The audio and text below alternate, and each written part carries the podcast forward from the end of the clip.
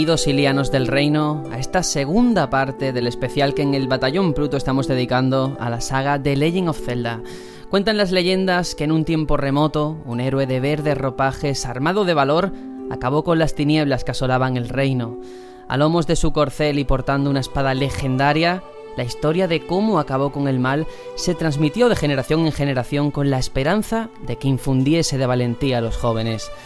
Hoy estamos aquí reunidos para difundir ese legado a todo aquel que quiera sentarse con nosotros alrededor de, esta hoguera radiofónica.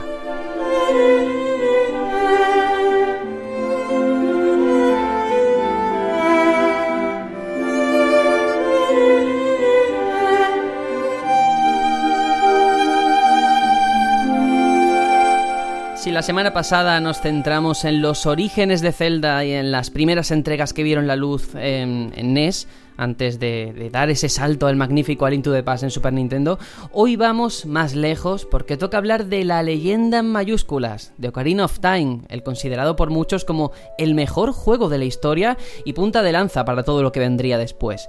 Por supuesto, todo amanecer también debe tener su propio crepúsculo, el contrapunto que llegaría con Mayoras Mask y al que también le vamos a dedicar parte de este episodio.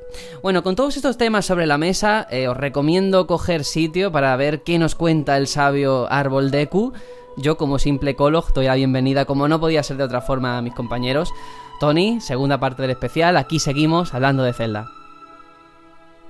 Seguimos y con un episodio de la saga muy, muy importante, el paso a las 3D, algo que no se ha vuelto a repetir, que la gente a veces compara con el paso a realidad virtual.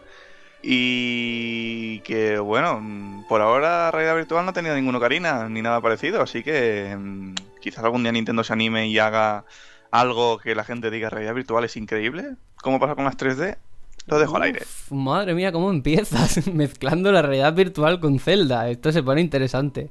Pues luego hablaremos porque el capítulo de hoy, ese paso a las 3D, también tiene que ver con la cámara, con la perspectiva, ¿no? El paso del 2D al 3D, pero también el verlo al personaje eh, cámara al hombro como lo queramos llamar. Eso en realidad virtual habría que ver qué ocurre. Vamos a dejarlo ahí, pero bueno, interesante ah, se puede, ya se ha hecho. Se ha hecho y funciona muy bien. De hecho, luego te explico por qué. Vale, vale. Genial. Bueno, no puede faltar tampoco Aitor. ¿Qué tal? ¿Cómo, cómo va todo? Hola, hola. Pues de verdad muy contento de llegar a este punto del especial porque sin duda mm, la época 64 de, de, la saga Zelda para mí es el culmen, el cenit, donde más lo disfruté. Mm, porque quizás me pilló de niño y ahí es donde descubrí yo todo, toda esta saga. Y estoy contento de hablar y, hablar y hablar de, de, Ocarina of Time y de Majora's Mask. Sin duda, para mí yo los considero un juego y su expansión, una aventura continua, uno del otro. Y para mí es, vamos, eh, el epicentro de la saga. Pues sí, hablaremos largo y tendido porque si la semana pasada Juanjo era el, el protagonista en cuanto a que su favorito era Link to the Past, yo creo que aquí eh, uno de estos dos juegos es tu favorito. Yo reconozco que no tengo muy claro si es Ocarina o Mayoras. Luego lo vamos a ver. Pero te estoy poniendo ya en una situación complicada, lo sé.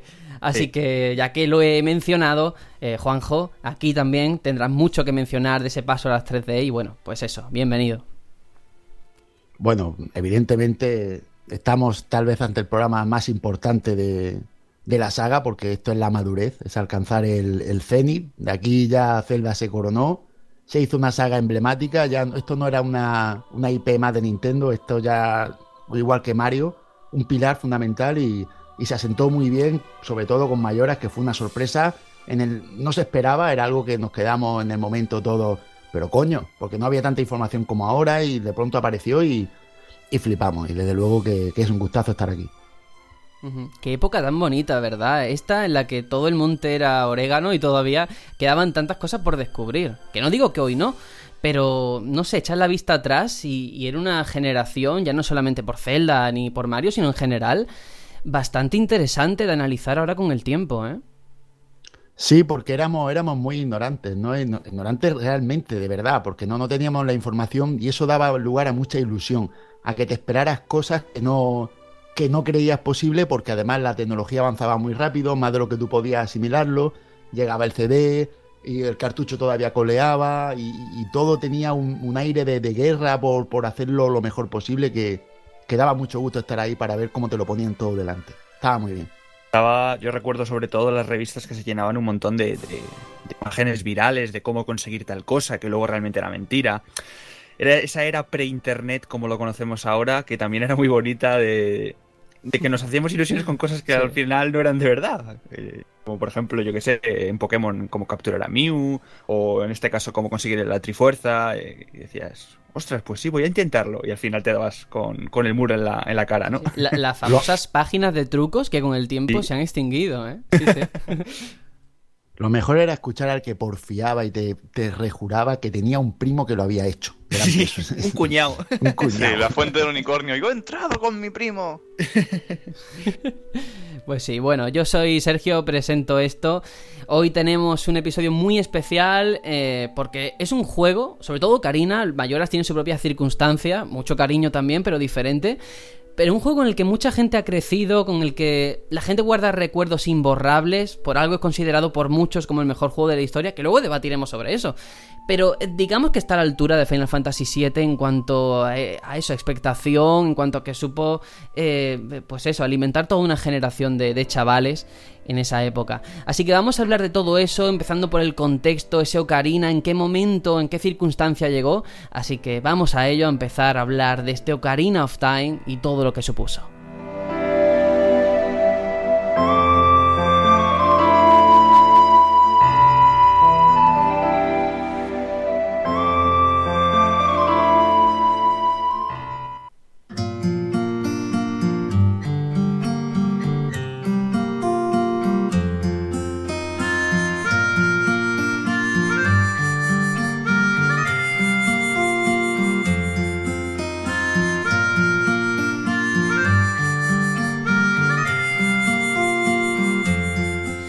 Que poneos en situación, estamos en el año 1993 y sale a la luz para Game Boy ese fantástico Link's Awakening, un título del que hablaremos en otro episodio y que fascinó a propios extraños por esa ambición que mostraba tratándose de un título para portátil.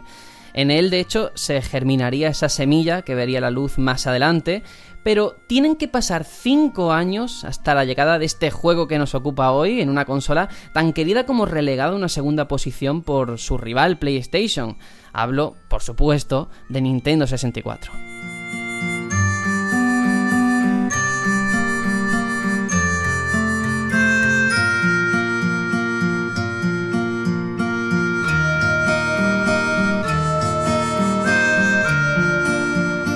Bueno, bien es sabido por todos que Nintendo no es demasiado amiga de acudir a eventos eh, para enseñar sus productos, ya sea por ese característico y férreo secretismo que, que, la envuelve, o porque de sus comienzos es verdad que siempre ha destacado por ser una compañía que va a su aire.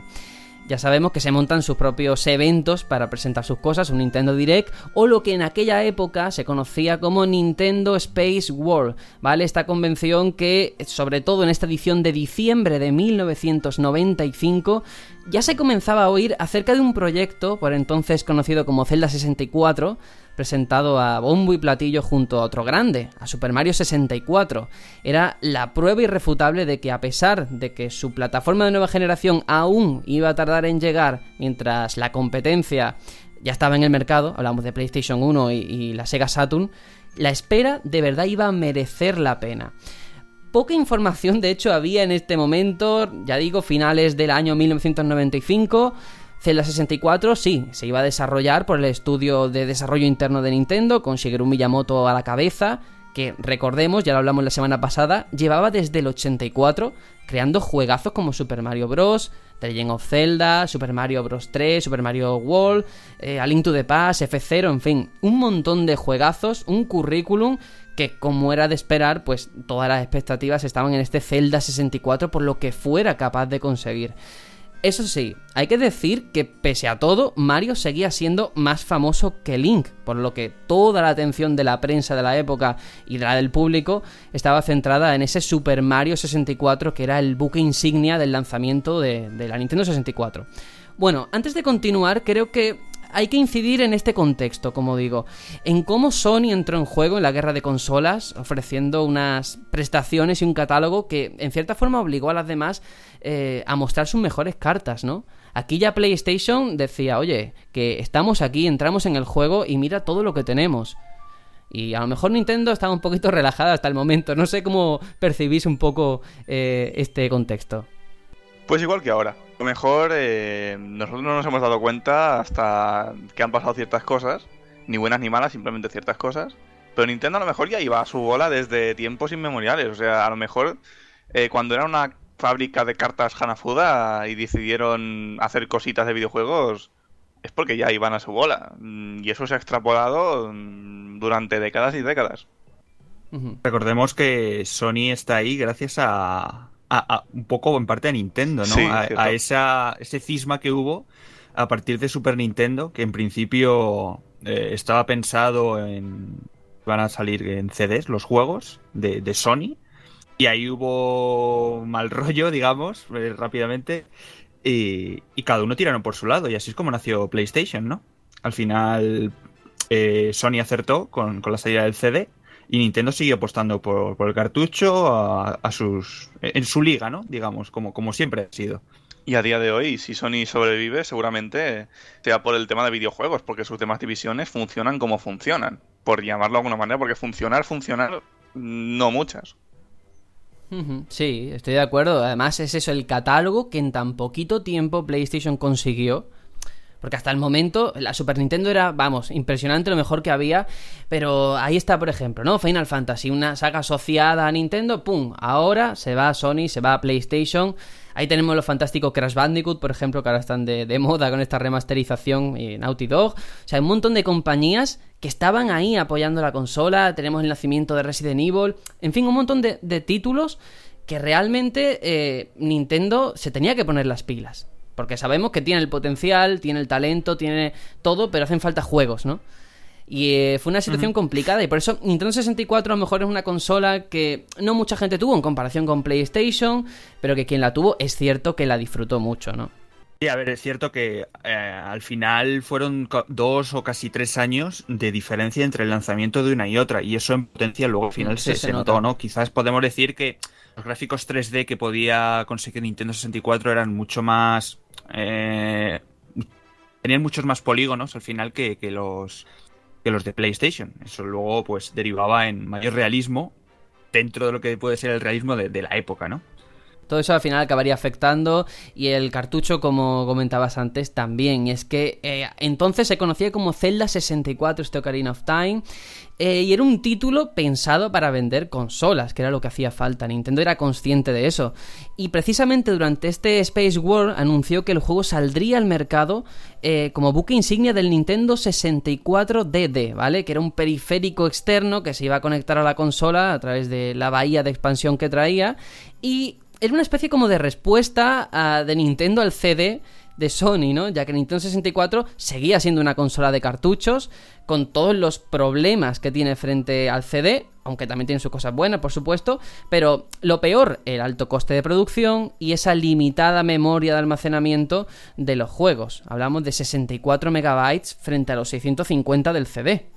Entonces, todo eso afectó mucho y este aparatito lo que hacía era cargar discos magnéticos en lugar de CD, o sea, Nintendo seguía ahí precisamente porque quería evitar la piratería. Y no funcionó muy bien, porque hubo un retraso en el lanzamiento de este periférico, pocas ventas en Japón y al final pues se distribuyeron muy pocas unidades y aquello no, no salió adelante.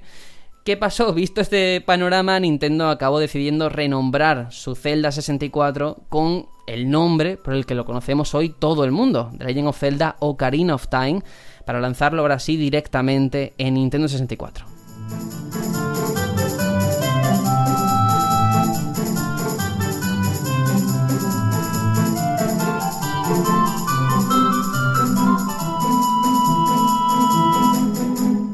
Pero hablando de este cacharrito, em, hay que decir que no se iban a olvidar del todo de él, ya que incluso anunciaron que, el juego iba a recibir una eh, futurible expansión llamada Master Quest, que sin embargo al final acabó trasladado a, GameCube como parte de ese The Legend of Zelda Collector Edition, ¿no? que incluía el recopilatorio con todos los títulos hasta la fecha.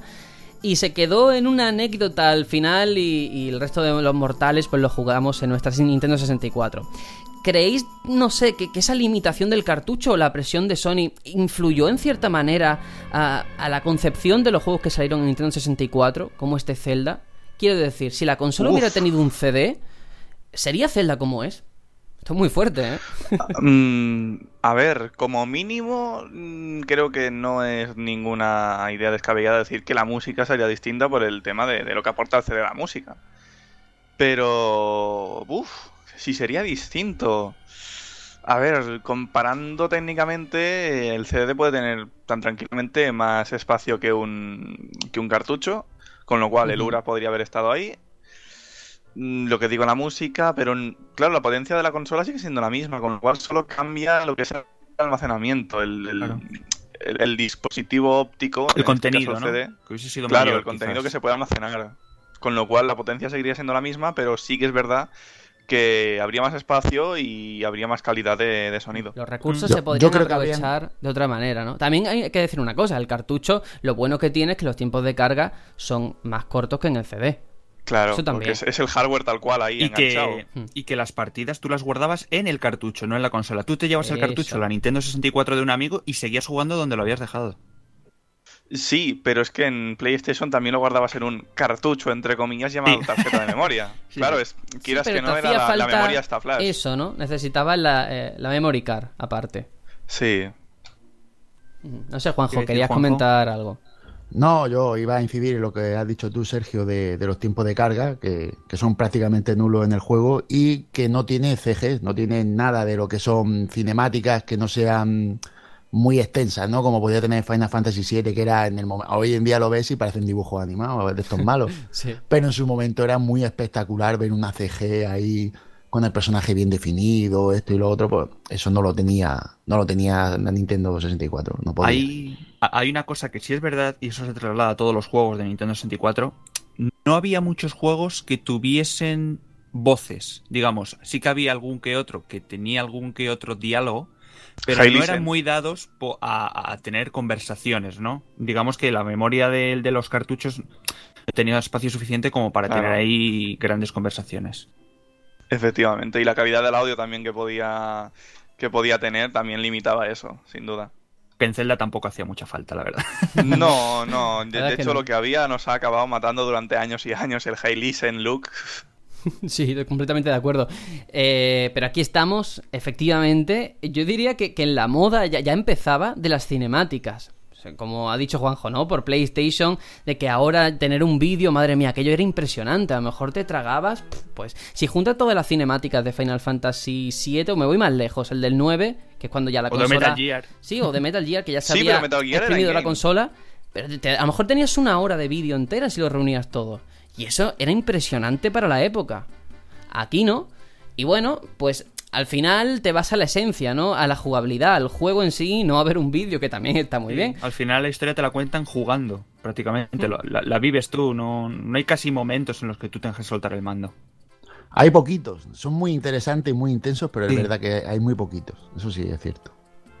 Pues vamos a continuar hablando sobre este desarrollo inicial de Ocarina of Time, porque Shigeru Miyamoto durante este desarrollo estaba centrado mientras en sus labores como director de programación de Super Mario 64 por lo que en este nuevo Zelda únicamente hizo, ejerció de productor, dejando la dirección en manos de, diversos programadores y de Aonuma sobre todo. Y una vez terminado Super Mario 64 y viendo cómo el nuevo Zelda no hacía más que retrasarse una y otra vez, porque los responsables no tenían muy claro qué dirección tomar. Recordemos que es la transición en 3D, un título muy importante.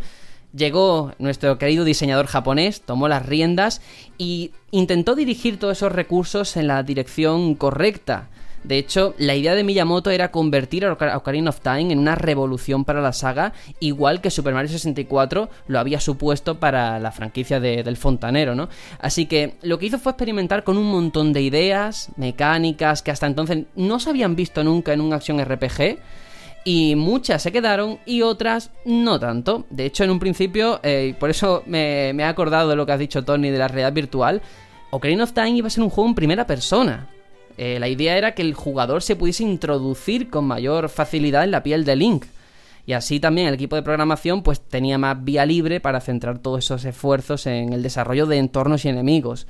Pero ¿qué pasa? Cuando empezaron a pensar en la idea, mm, Miyamoto se dio cuenta de que si hacía la perspectiva en tercera persona, el jugador podía comprobar a simple vista esos cambios físicos, esa evolución en el tiempo que experimenta el personaje. Pero, pero fijaos, ¿eh? qué importante es la perspectiva para la inmersión de un juego. Hoy en día a mí me resultaría de verdad inconcebible un Zelda en primera persona y parte del encanto yo creo que reside precisamente en eso, en ver a Link actuando en todo momento, ¿no? Las animaciones, cómo se comporta, en todo. Lo tienes equipado en, cada momento. Sí. Eh, yo pienso que una de las eh, características más importantes que tiene este título al final es eh, la vista tercera persona y la cámara, sobre todo. La cámara es una evolución, la evolución definitiva de, Super Mario 64. Y mucha culpa de ello la tiene, la tiene Navi, nuestro ayudante. La incursión de ayudantes en Zelda se produce por primera vez aquí, en este título. Y no solamente era para describirnos enemigos, puntos débiles, eh, sino para fijar. Estamos en un momento en la historia en la que el 3D era para todos nuevo, no sabíamos muy bien cómo íbamos a reaccionar ante él. Y Nintendo aprovechó la incursión de este personaje para decirnos, esto es eh, el fijado Z. Entonces, Navi nos hacía como, aparte de ayudarnos, como el cursor, por así decirlo, para, para fijar en él enemigos, y, o, objetos o personas. Sí, sí. Luego lo vamos a entrar en detalle en, ese enfoque, la importancia de esa mecánica en la jugabilidad que marcó historia en el mundo de los videojuegos, el sistema de, fijado de enemigos. Pero hablando de Navi, ahora que lo has mencionado y por sacarlo a colación, es verdad que es la primera vez que tenemos a un personaje ahí asesorándote, dándote el coñazo, como lo queramos ver, pero también tiene una herencia, bajo mi punto de vista, de Link's Awakening, de ese búho que también te daba pistas y estaba ahí. Es como una evolución, ¿no? En ese sentido. O yo me lo imagino. Sí, aunque bueno, El, búho sigue estando en Ocarina of Exacto, el búho eh, lo hereda también Ocarina. Sí. Sí, sí, pero aquí el rol parece que, que Navi va. tira por ahí. Pero en cuanto a lo otro, precisamente el tema de la cámara. Claro, tenemos Super Mario 64 que prácticamente da al jugador toda la libertad de, lo que hacer con la cámara y aquí no, o no de la misma forma, ¿no? Porque el problema de la época era que todo el mundo había pasado de hacer juegos 2D a querer dar el paso a las 3D. Pero eso es complicado desde el punto de vista de la perspectiva, de que la cámara no se te quede en un ángulo muerto, y más en un juego de acción como este, ¿no? En tiempo real, en el que eh, te mueves alrededor de los enemigos y que supo hacer muy bien con ese Z targeting. Efectivamente. Eh, no olvidemos que eh, el tema de la cámara, aunque en un primer momento Miyamoto rechazó la primera persona, pero se, usa, ¿eh? Tenemos, tenemos objetos como el gancho, el arco, que, sí, que nos hacen ponernos vista en primera persona. Y eso está genial, genial diseñado. Sí. Em, recordemos, Después de este proceso de desarrollo tan largo, más de 120 personas encargadas, incluyendo a los actores para la captura de movimiento, que de hecho es un número que solamente Final Fantasy VII era capaz de igualar en la época. Pues después de todo esto, ya en 1998 iba a salir con unas expectativas estratosféricas por parte de los aficionados, naturalmente, y se esperaba una revolución para la saga y, todo parecía apuntar entonces que así iba a ser. De hecho, Nintendo preparó eh, una edición especial del juego, únicamente bajo reserva, la cual tenía un cartucho dorado precisamente para seguir esa tradición del Zelda original del que ya hablamos. Mm, doy por hecho que aquí todos estamos de acuerdo en esa revolución, pero de verdad, después de pensarlo mucho, reflexionarlo, no sé hasta qué punto es una evolución o una revolución. porque lo vamos a ir hablando, el papel que tiene en la saga es indiscutible, pero como, como al final todo no deja de ser la herencia o las miguitas de anteriores juegos llevadas a un nuevo nivel. O sea, no rompe con lo que había antes, sino lo pule y lo actualiza. Por eso yo Depende lo veo más... de la sección Mm, sí. en la que te fijes, ¿no? Quizás en historia sigue siendo con sus edades, ¿no? Pero sigue siendo más o menos la, misma, ¿no? Como pasa con casi todos los celdas.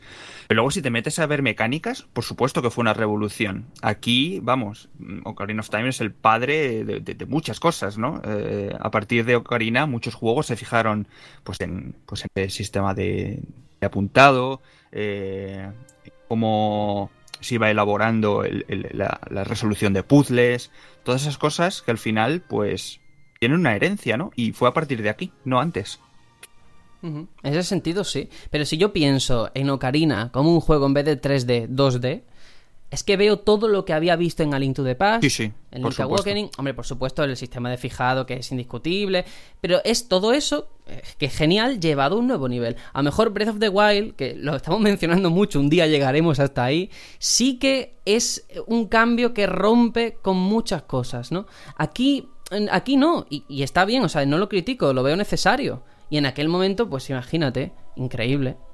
Con, con, la perspectiva del tiempo sí se puede ver lo que estás diciendo, pero en claro. el momento, en el momento fue, mmm, fue un impacto brutal. Eh, eh, aquí Nintendo o sea, tiró de poder, de músculo y, y, le dijo al mundo, vale, si venderá, Sony será la que se lleve la, el gato al agua, pero la mejor consola es la mía porque ninguna puede hacer esto ni de coña, y es así, es la verdad.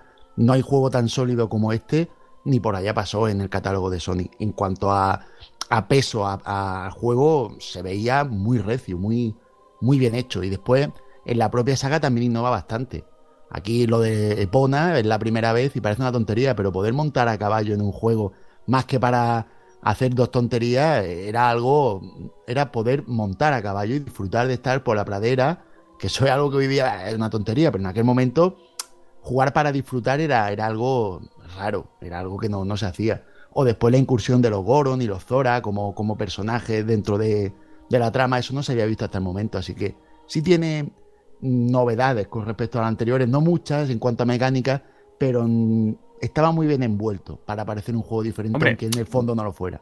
Muchas, quiero decir, eh, con, la, con el paso a 3D, los puzzles tuvieron que reinventarse de nuevo, con sí. esa nueva, con esa profundidad que ahora daba, ese nuevo eje que teníamos. Eh, aparecieron nuevos, nuevos puzzles y nuevas formas de, de, resolución, ¿no? Y en ese sentido le dio mucha frescura a, sí. a la saga. De, de ¿no? hecho, a mí a día de hoy me resulta sorprendente, no me quiero imaginar en la época, hablando de Super Mario 64, de cualquier juego plataforma que era en cierta uh -huh. forma el género de moda entonces, como eh, Zelda o Ocarina of Time tiene mucho de plataforma en los templos y tal, y sin embargo el personaje salta solo, ¿no? Y, y, y está muy bien sí. integrado y no lo sientes que te lastre ni nada. Y me parece muy llamativo. No. Pero porque tampoco sientes que sea algo importante como tal y que esté automatizado no significa que pueda estar mal directamente. Es como el tema de los Quick Time Events. No, es que está mal porque son Quick Time Events. No, si los integras bien, pueden sí. estar muy bien. No, y respondiendo a lo que ha dicho Juanjo antes, de que era el primer juego donde ibas a caballo para algo importante, voy a sumarle donde ibas a caballo y a la vez podías tirar en arco. Cuidado porque eso era una barbaridad. Y sobre lo que tú decías, Sergio, de si era una evolución o revolución, eh, evolución fue, seguro, porque pasar de 2D a 3D ya es una evolución muy bestia. Sumarle un eje de, dimensión es algo muy bestia. Y, sobre lo que has dicho de ser una revolución, como mínimo fue algo que agitó la historia de los videojuegos para siempre. Sí, sí. sí, yo quería simplemente puntualizar el hecho de, del salto, ¿no? Que siempre se ha criticado que no salta, no salta Link, no salta Link. Quizás sí, si hubiese pero... saltado, eh, muchos puzzles se hubiesen ido al garete, ¿no? Eh, también juega un poco con eso, ¿Sí? el, el, diseño de niveles, que para mí es excelente de lo mejor que, que, que hemos podido ver, ¿eh? el diseño de niveles de, de, de mazmorras de, de, este Zelda. Sí, sí, yo, a ver, está claro que todas las mecánicas y los puzzles, mejor dicho, están pensados para exprimir esas mecánicas. Y, y, no se entendería de otra forma. A lo mejor eh, lo mismo que nosotros vemos en este juego, los enfrentamientos, los puzzles, llevados a otro juego o a otro sistema, no tendrían sentido. Porque están pensados para exprimir, primero, el, lo que hace la, la esencia del propio juego y también del propio mando. Porque El mando, sí. El mando es muy importante. Y, y- y todo en general. Eh, Recordemos, eh, ahora que has dicho lo del mando, que no se me olvide, que Nintendo 64 metió el joystick. Luego fue a posteriori cuando Sony metió en el DualShock eh, sus, sus, sus joystick, pero Nintendo 64 fue la primera que, que metió eso, el joystick, aparte del, Sí, no. del D-pad. Sí, no. Sega Saturn metió el, el segundo mando que sí que era para controlar eh, personajes en, en 3D, que era para el Nights into Dreams. Te Ah. voy a mirar la fecha porque son muy, muy similares. El- Pero juraría que es Saturn. Vamos a ver. Si puedo precisar, si me dejáis. El primer joystick eh, lo metió Nintendo con este mando. Pero no es un joystick analógico. ¿De acuerdo? Y ocho direcciones solo. de- sí. no, no, son muchas más. Creo que son muchas más 16, posiciones si te pones a mirarlas, son Mm. más. Pero la cuestión es que como analógico, el primero creo que fue, no sé si el que ha dicho Tony o, o Aitor, porque no son tan importantes como el hecho de meter joystick.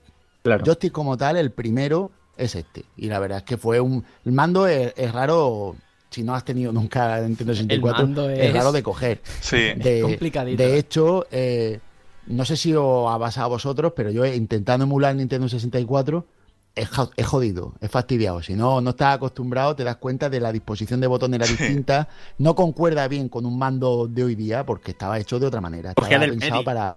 Sí. Exacto. Sí, sí, Sí. sí. Es que, mucho, no sé si-. Eh, al GoldenEye, al GoldenEye jugabas como si llevaras una pistola. Un gatillo debajo de... Claro. Claro, el Z. eh, Sí. tenías, eh, tenías el Z que tú disparabas y te movías con el joystick y lo cogías con esa misma mano todo. Estaba bastante bien pensado para eso directamente. Lo que pasa es que es distinto a lo que al final ha derivado todo. Mm, Sí, lo Sí, que quiero llegar. confirmo que fue oficialmente Nights into Dreams en el 95 y Sí. que el 64 se lanzó en el, 90 y- en el 96. sí. Vale. A donde quiero llegar precisamente es, es ese diseño tan bien estructurado, tan bien hecho en todo. Porque incluso eso, el sistema de apuntado, que la mecánica para cargarte un boss sea casi como jugar al ping-pong, a, a devolveros los ataques.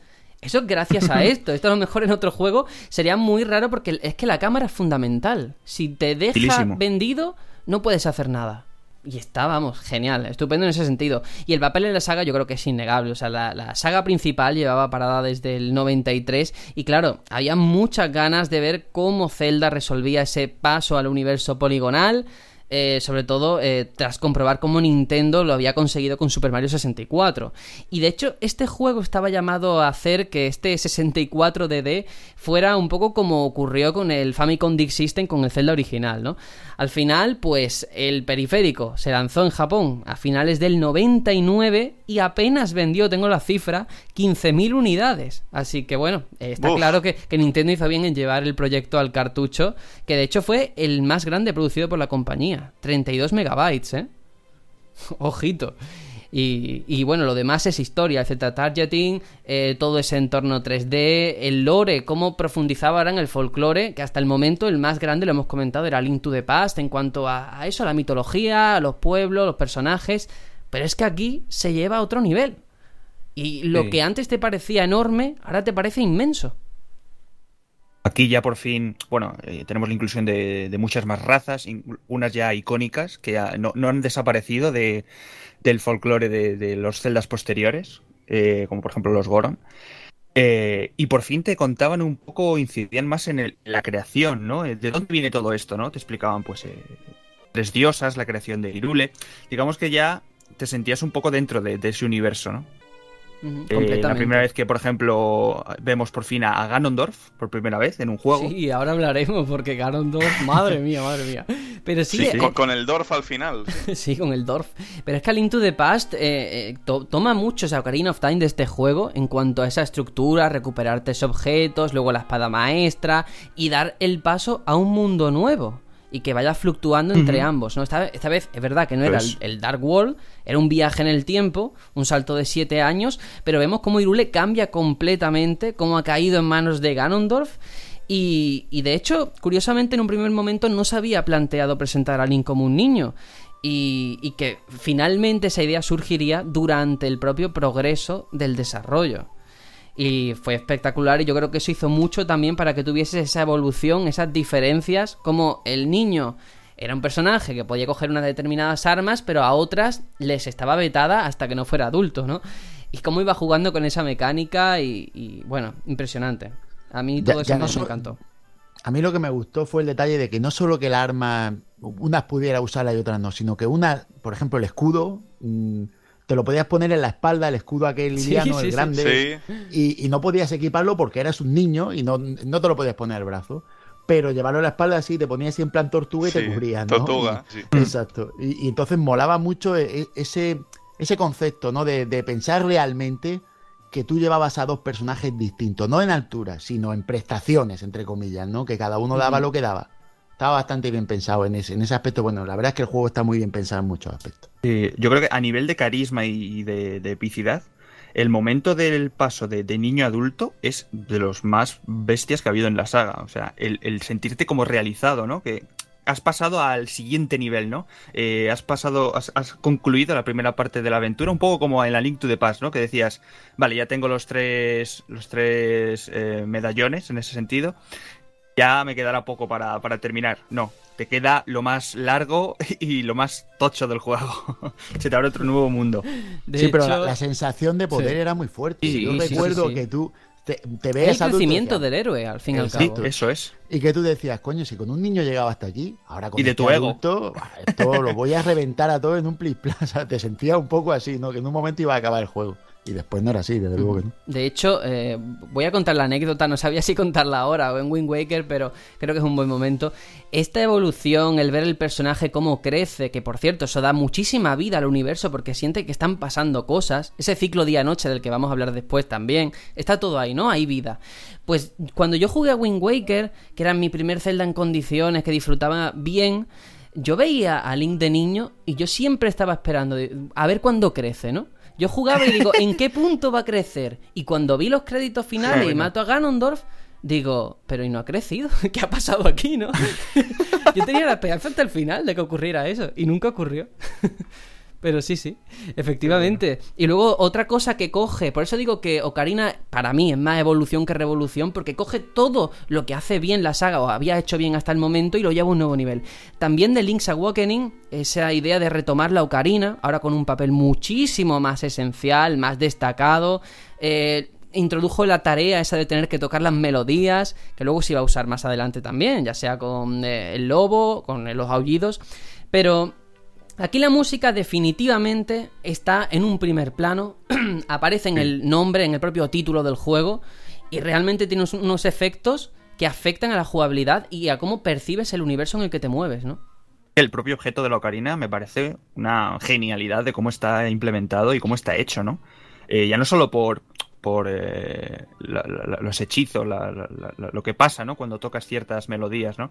Sino que está muy bien las notas, ¿no? Que puedes, tocar hasta la canción de los Simpson puedes tocar perfectamente. en ese sentido está, está muy bien hecho, ¿no? Eh, bueno, hay que decir que, que la ocarina eh, ahora tiene sus propias mecánicas, pero solamente tiene cinco notas, ¿eh? Kondo, Koji Kondo se tuvo que partir la cabeza para a partir de, de ahí intentar darle pues las máximas eh, posibilidades posibles, ¿eh? O sea, conseguir con cinco notas crear una escala, que recordemos que tiene siete, y bueno, pues jugando a lo mejor con si aprietas el joystick y tal, lo cambias. Y cómo eso no fue una limitación a la hora de construir melodías que todos recordamos que tú dices, bueno, cinco notas tiene que ser una cosa súper tonta. Y sin embargo, eh, la banda sonora es muy variada, las melodías que tocas con la ocarina son muy variadas y al final han quedado para el recuerdo. melodías que se conservan hasta títulos de hace dos días. Quiero decir que hay melodías de este juego que todavía se pueden oír en, pues no sé, en Twilight Princess que es un juego que es relativamente. La nana de Zelda, la canción de las tormentas, son, que son míticas. exacto, son canciones que se han quedado en el imaginario de todo el mundo y que, vamos, que la tarareas en una convención de videojuegos y todo el mundo sabe lo que estás haciendo, que no es ninguna tontería. Pues sí, completamente de acuerdo. Vamos a pasar a hablar un poquito del argumento que sí, que hasta entonces no habían contado, que sí, que Zelda siempre es la misma historia, la misma estructura, pero siempre hay variaciones, siempre hay algún punto, una dosis que te invita a descubrir todos los entresijos. Así que en esta ocasión también vamos a contar un poquito la historia de este juego.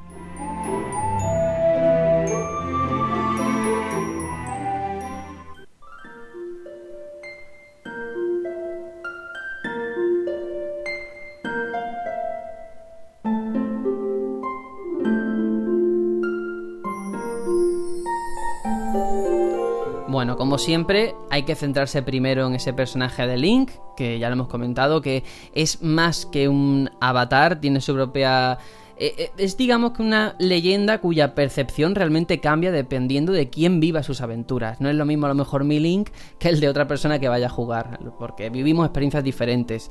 Por supuesto, nos encontramos ante el clásico personaje anónimo de humildes orígenes, que acaba embarcado en una odisea que le llevará a convertirse en el mayor héroe o guerrero de todos los tiempos. En Ocarina of Time, de hecho, este Link se nos presenta como miembro de una raza de habitantes del bosque, aunque su verdadero origen es muy distinto. Eh, él nació durante la guerra civil de Irule, su madre decidió dejarlo en el bosque de Kokiri a cargo de su guardián para que así no se viera salpicado por la violencia que se estaba apoderando del mundo. De hecho, cuando nuestro joven héroe cumplía 10 años, un villano llamado Ganondorf, ahora sí con ese Dorf, Tony, obsesionado por conseguir esas tres piedras espirituales, decide lanzar una maldición al guardián del bosque, el Gran Deku, y este decide antes de morir entregar a Link la piedra espiritual que atesoraba, sellando con ello el destino del muchacho. Bueno, Link logra hacerse con las otras dos piedras, las cuales pues tienen que ser llevadas al templo del tiempo, y allí adquiere la espada maestra una vez más, la única arma capaz de acabar con, Ganondorf, pero la espada no considera que este joven Link tenga el poder necesario o la habilidad para acabar con este tirano, por lo que se sumerge en un letargo que durará 7 largos años, un periodo durante el que Ganon consigue hacerse ahora sí por todas con el control de Irule.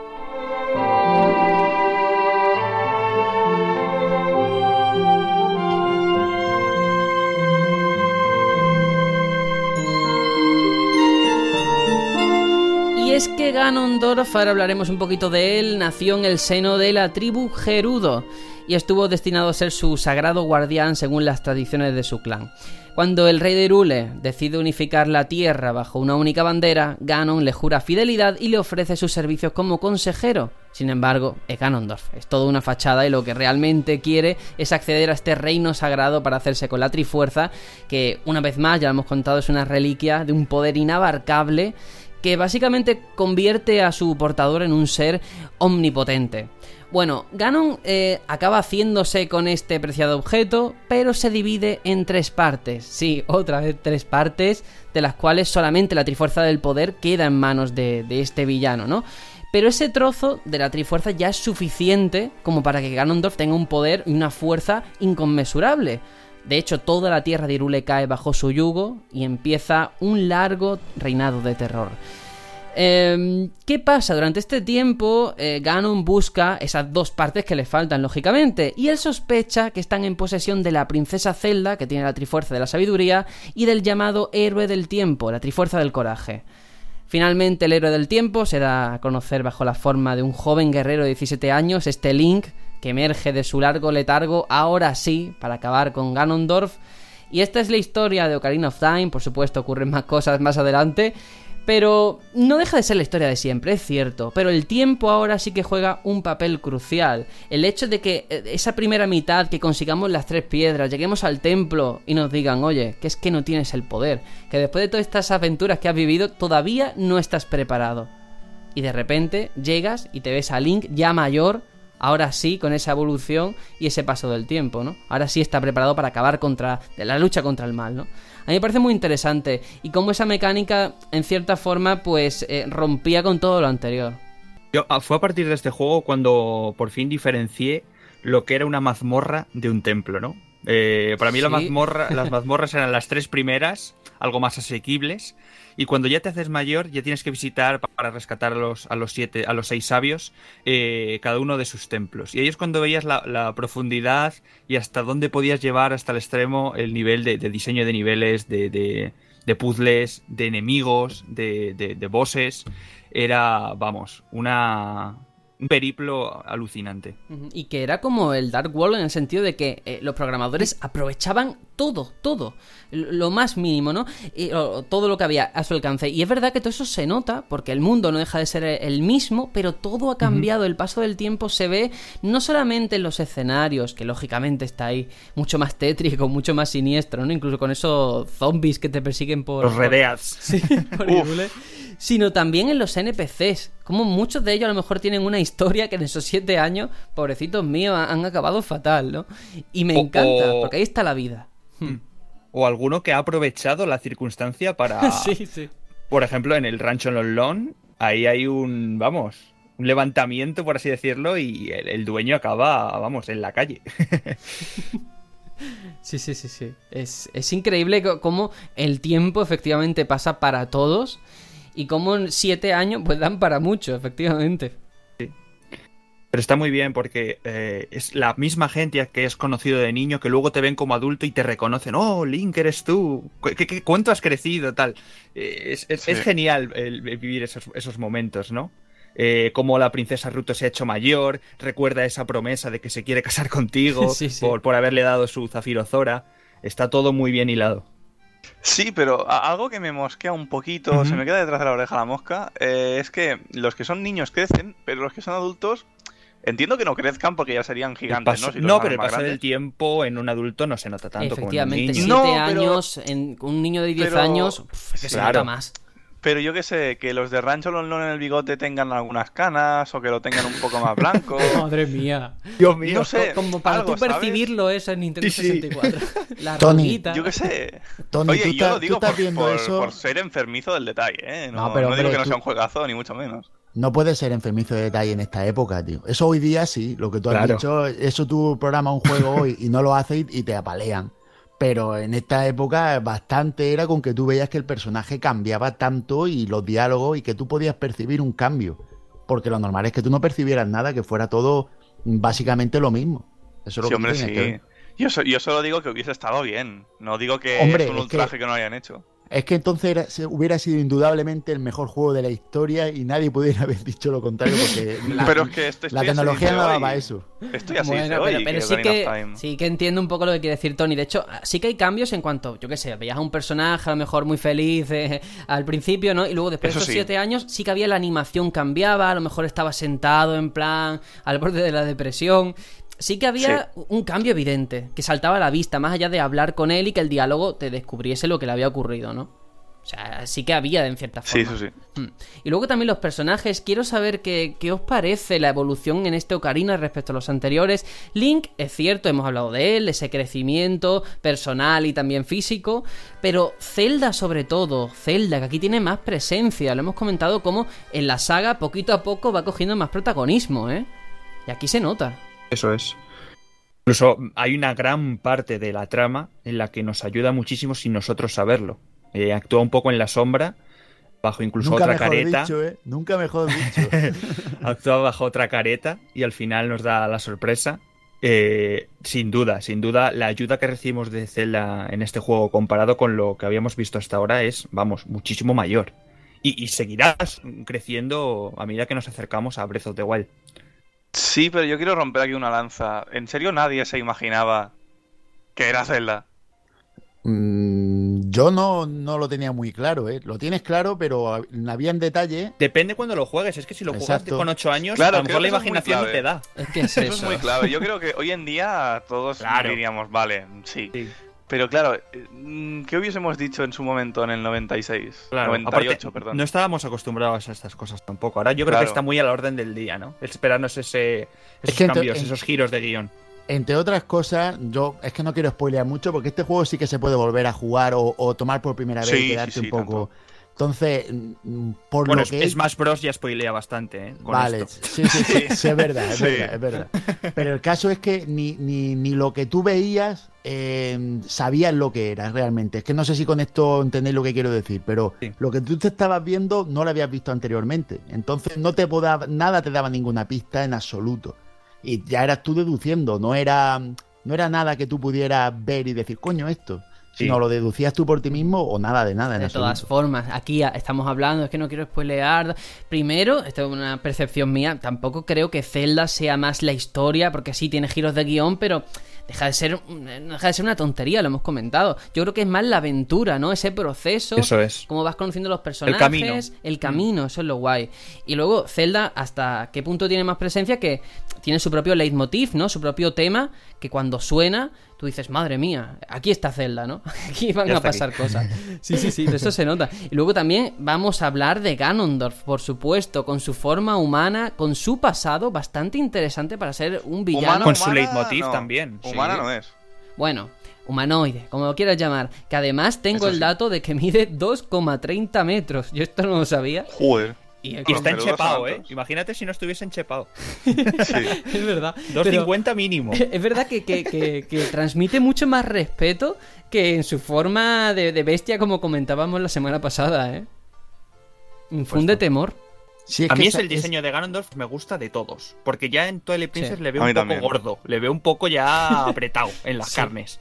Aquí le veo mucho más estilizado y es el Ganondorf que más me gusta de todos. Es que lo- los rasgos, los rasgos, perdón, tan afilados que tiene este juego hacen que tenga un- una mirada un poco así como felina, maligna. Tiene un rollo así que tú te cuando hace un, hay un momento en el que una cinemática, las poquitas que tiene, eh, hace un gesto que mira hacia el lado y se queda mirando a Link. No sé si os acordáis de ese momento. Eh, te da como sensación de hostia, tío, lo- qué mala leche tiene este pavo, ¿sabes? Creo que cuando queda- le estás espiando, ¿no? A través de la ventana. Sí. exacto, exacto, exacto. niño. Y la- esa mirada que notas, dices tú, hostia, eh, está muy bien hecha, ¿no? Para, para el momento, evidentemente. De ahí me gustaría comentar una cosita, eh, precisamente de esa escena, y por qué a lo mejor nos gusta más este Ganondorf villano que otros. Y yo creo que es muy importante en todo juego, en toda historia, la presentación que se te hace del villano. O sea, un héroe no es tal si no tiene una contrapartida realmente potente. Y yo me acuerdo, ya sé que soy muy pesado con la referencia, pero es que son los dos títulos más grandes que, que hay en la historia. Y contemporáneos. Claro, Final Fantasy VII, la gracia de Sephiroth, por lo que es tan querido, aparte de que el diseño es impresionante, es que durante toda la historia tú no lo ves o, lo ves a través de flashback y tal, pero se te nombra. Es como Voldemort, todo el mundo habla de él, a todo el mundo le infunde temor y respeto, pero está ahí y es un personaje que todavía no puedes tocar y que ni siquiera él te, te- te toca a ti, te, te habla, ¿no? Y aquí ocurre lo mismo, cuando tú ves ese, ese sueño de Link al principio, cuando tú ves que está mirando por la vidriera, tú dices, hostia, este tío es importante, este tío la va a liar parda, todo el mundo habla de Ganondorf, pero yo no he tenido acceso a él todavía, ¿no? Te lo van preparando y eso es muy importante para la construcción de un buen villano. Es que es eh, sin duda uno de los as- aspectos más importantes en, en cuando vas a desarrollar un villano es no abusar mucho de él tampoco, ¿no? Es sacarlo en los momentos que lo necesite, ¿no? Sí. Porque quizás si, si lo si lo expones demasiado puede, puede ser contraproducente. Sí, sí, es verdad, es que es así. El hecho de que él recurra a los esbirros para que peleen contra ti, de que, pues eso, del cuchicheo. Te de utiliza, que- te utiliza para conseguir la trifuerza al final. Sí, Sin duda. de que se hable en todo momento de Ganondorf, una figura que está omnipresente, pero que todavía no eres capaz de comprobar cómo de fuerte es, ¿no? Todo eso me encanta. Y luego también el pasado del personaje, cómo choca con esto que estamos hablando de, de un villano en plan temeroso, eh, imponente, y que luego viene de una tribu de mujeres, que, que aparentemente... Te, te choca- sí, te choca mucho porque no, no te lo imaginas. Incluso las mecánicas. O sea, yo creo que eh, los japoneses en general tienen un fetiche ahí con el travestismo. Final Fantasy VII se ve con Don Corneo y aquí también pasa. También. Sí, sí, sí. Y no sé, toda esa escena, todo lo que tiene que ver con la Gerudo, me parece muy original, ¿eh? Muy original. Supuesto. Y aunque no se cuente de manera ya explícita en el juego, aunque ya luego en Wind Waker sí que Ganondorf lo deja caer, pero ya hay como una cierta justificación, aunque no hay que aprobarlo obviamente, de, de- de por qué Ganondorf quiere, quiere Irule. Y es que claro, es, es un personaje que se ha criado en una tierra... Tierra de nadie, digamos, ¿no? Sí. En el desierto gerudo, donde desierto. están ahí, pues, claro, en, en lo peor de- de- del reino, ¿no? Y en ese sentido, un poco por, por justificar que él quiere el- lo mejor, obviamente para él, lo primero, pero para su, su tribu, ¿no? Aitor, cuanto más te oigo, más complicidad te veo con Ganondorf, ¿eh? Yo te Ganondorf, noto, sí, la verdad es que sí. te noto un amor, odio, te noto un rollito con todo el asco que me da a mí el tío. Yo a ti veo que te va, te va el rollo de que te gustaría encarnarte en él y ver cuáles Pues, fueron sus enuncios. Sí, que de Ganondorf hecho, es muy grande. Aparte, hay un, un dato de esos pequeños detalles que se te quedan marcados como jugador y es la risa. Yo creo que en la historia de los videojuegos hay pocas risas que tú recuerdes para, para siempre, ¿no? Y la de Ganondorf es una de ellas. La de Kefka eh, de Final Fantasy VI también. La del Joker a lo mejor también, no sé, pero la de Ganondorf es súper característica y se te queda ahí grabada a fuego, ¿eh? Yo es que creo que en Ganondorf tal vez una de las mejores encarnaciones del mal puro, así sin ningún tipo de, matiz que tú puedas ver en un videojuego. Encarna el mal perfectamente y lo notas sin verlo. Es el arquetipo de, malvado, de, antagonista, porque luego ves a Bowser y no te llega a, dar pues lo mismo, mm, la, misma sensación, los mismos sentimientos mm. que con Ganondorf, claro. O sea, Ganondorf tiene presencia. Y, digamos que no es una maldad evidente o zafia, pues eso, como Bowser o como algún enemigo así típico, que tú lo ves desde lejos, o esté malo porque sí.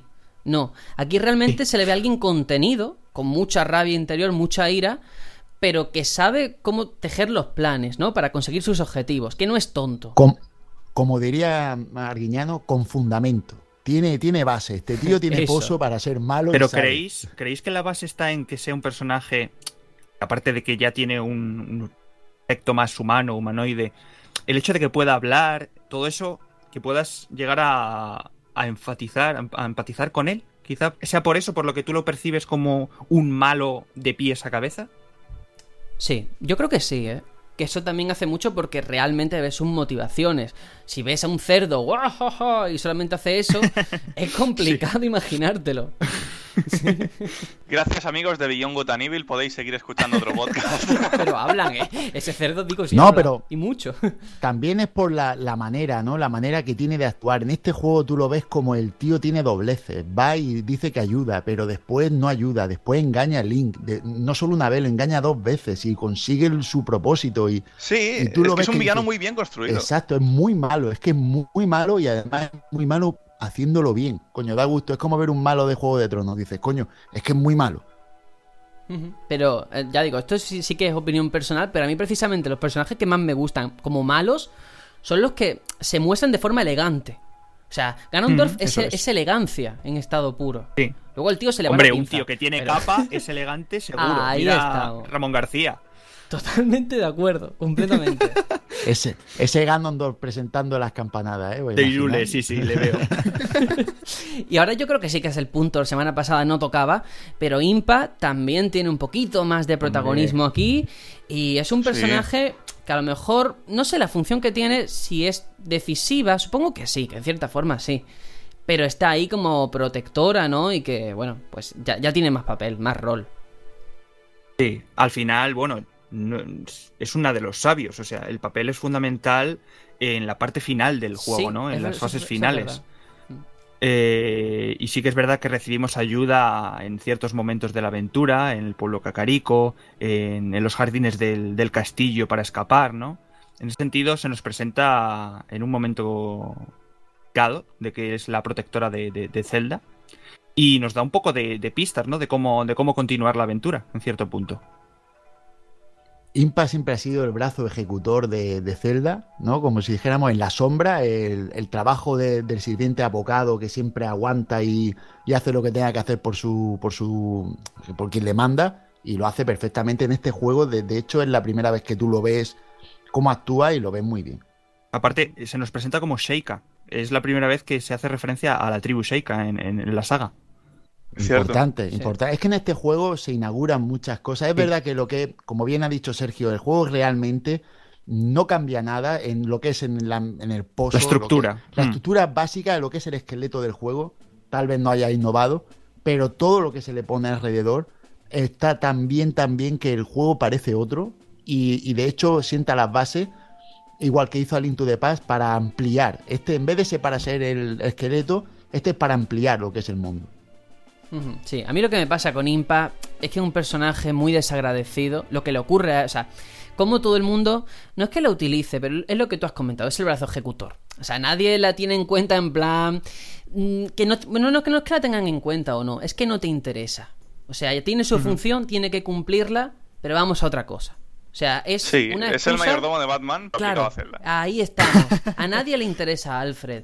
Eh, vamos, en cuanto a cuál es su vida, eh, qué le pasó de chiquitito. A Impa eh, me pasa a mí una cosa parecida. Está ahí, hace falta porque efectivamente ayuda a avanzar la trama, pero luego es en plan, quita bicho, que, hay que seguir, ¿no? es un poco así.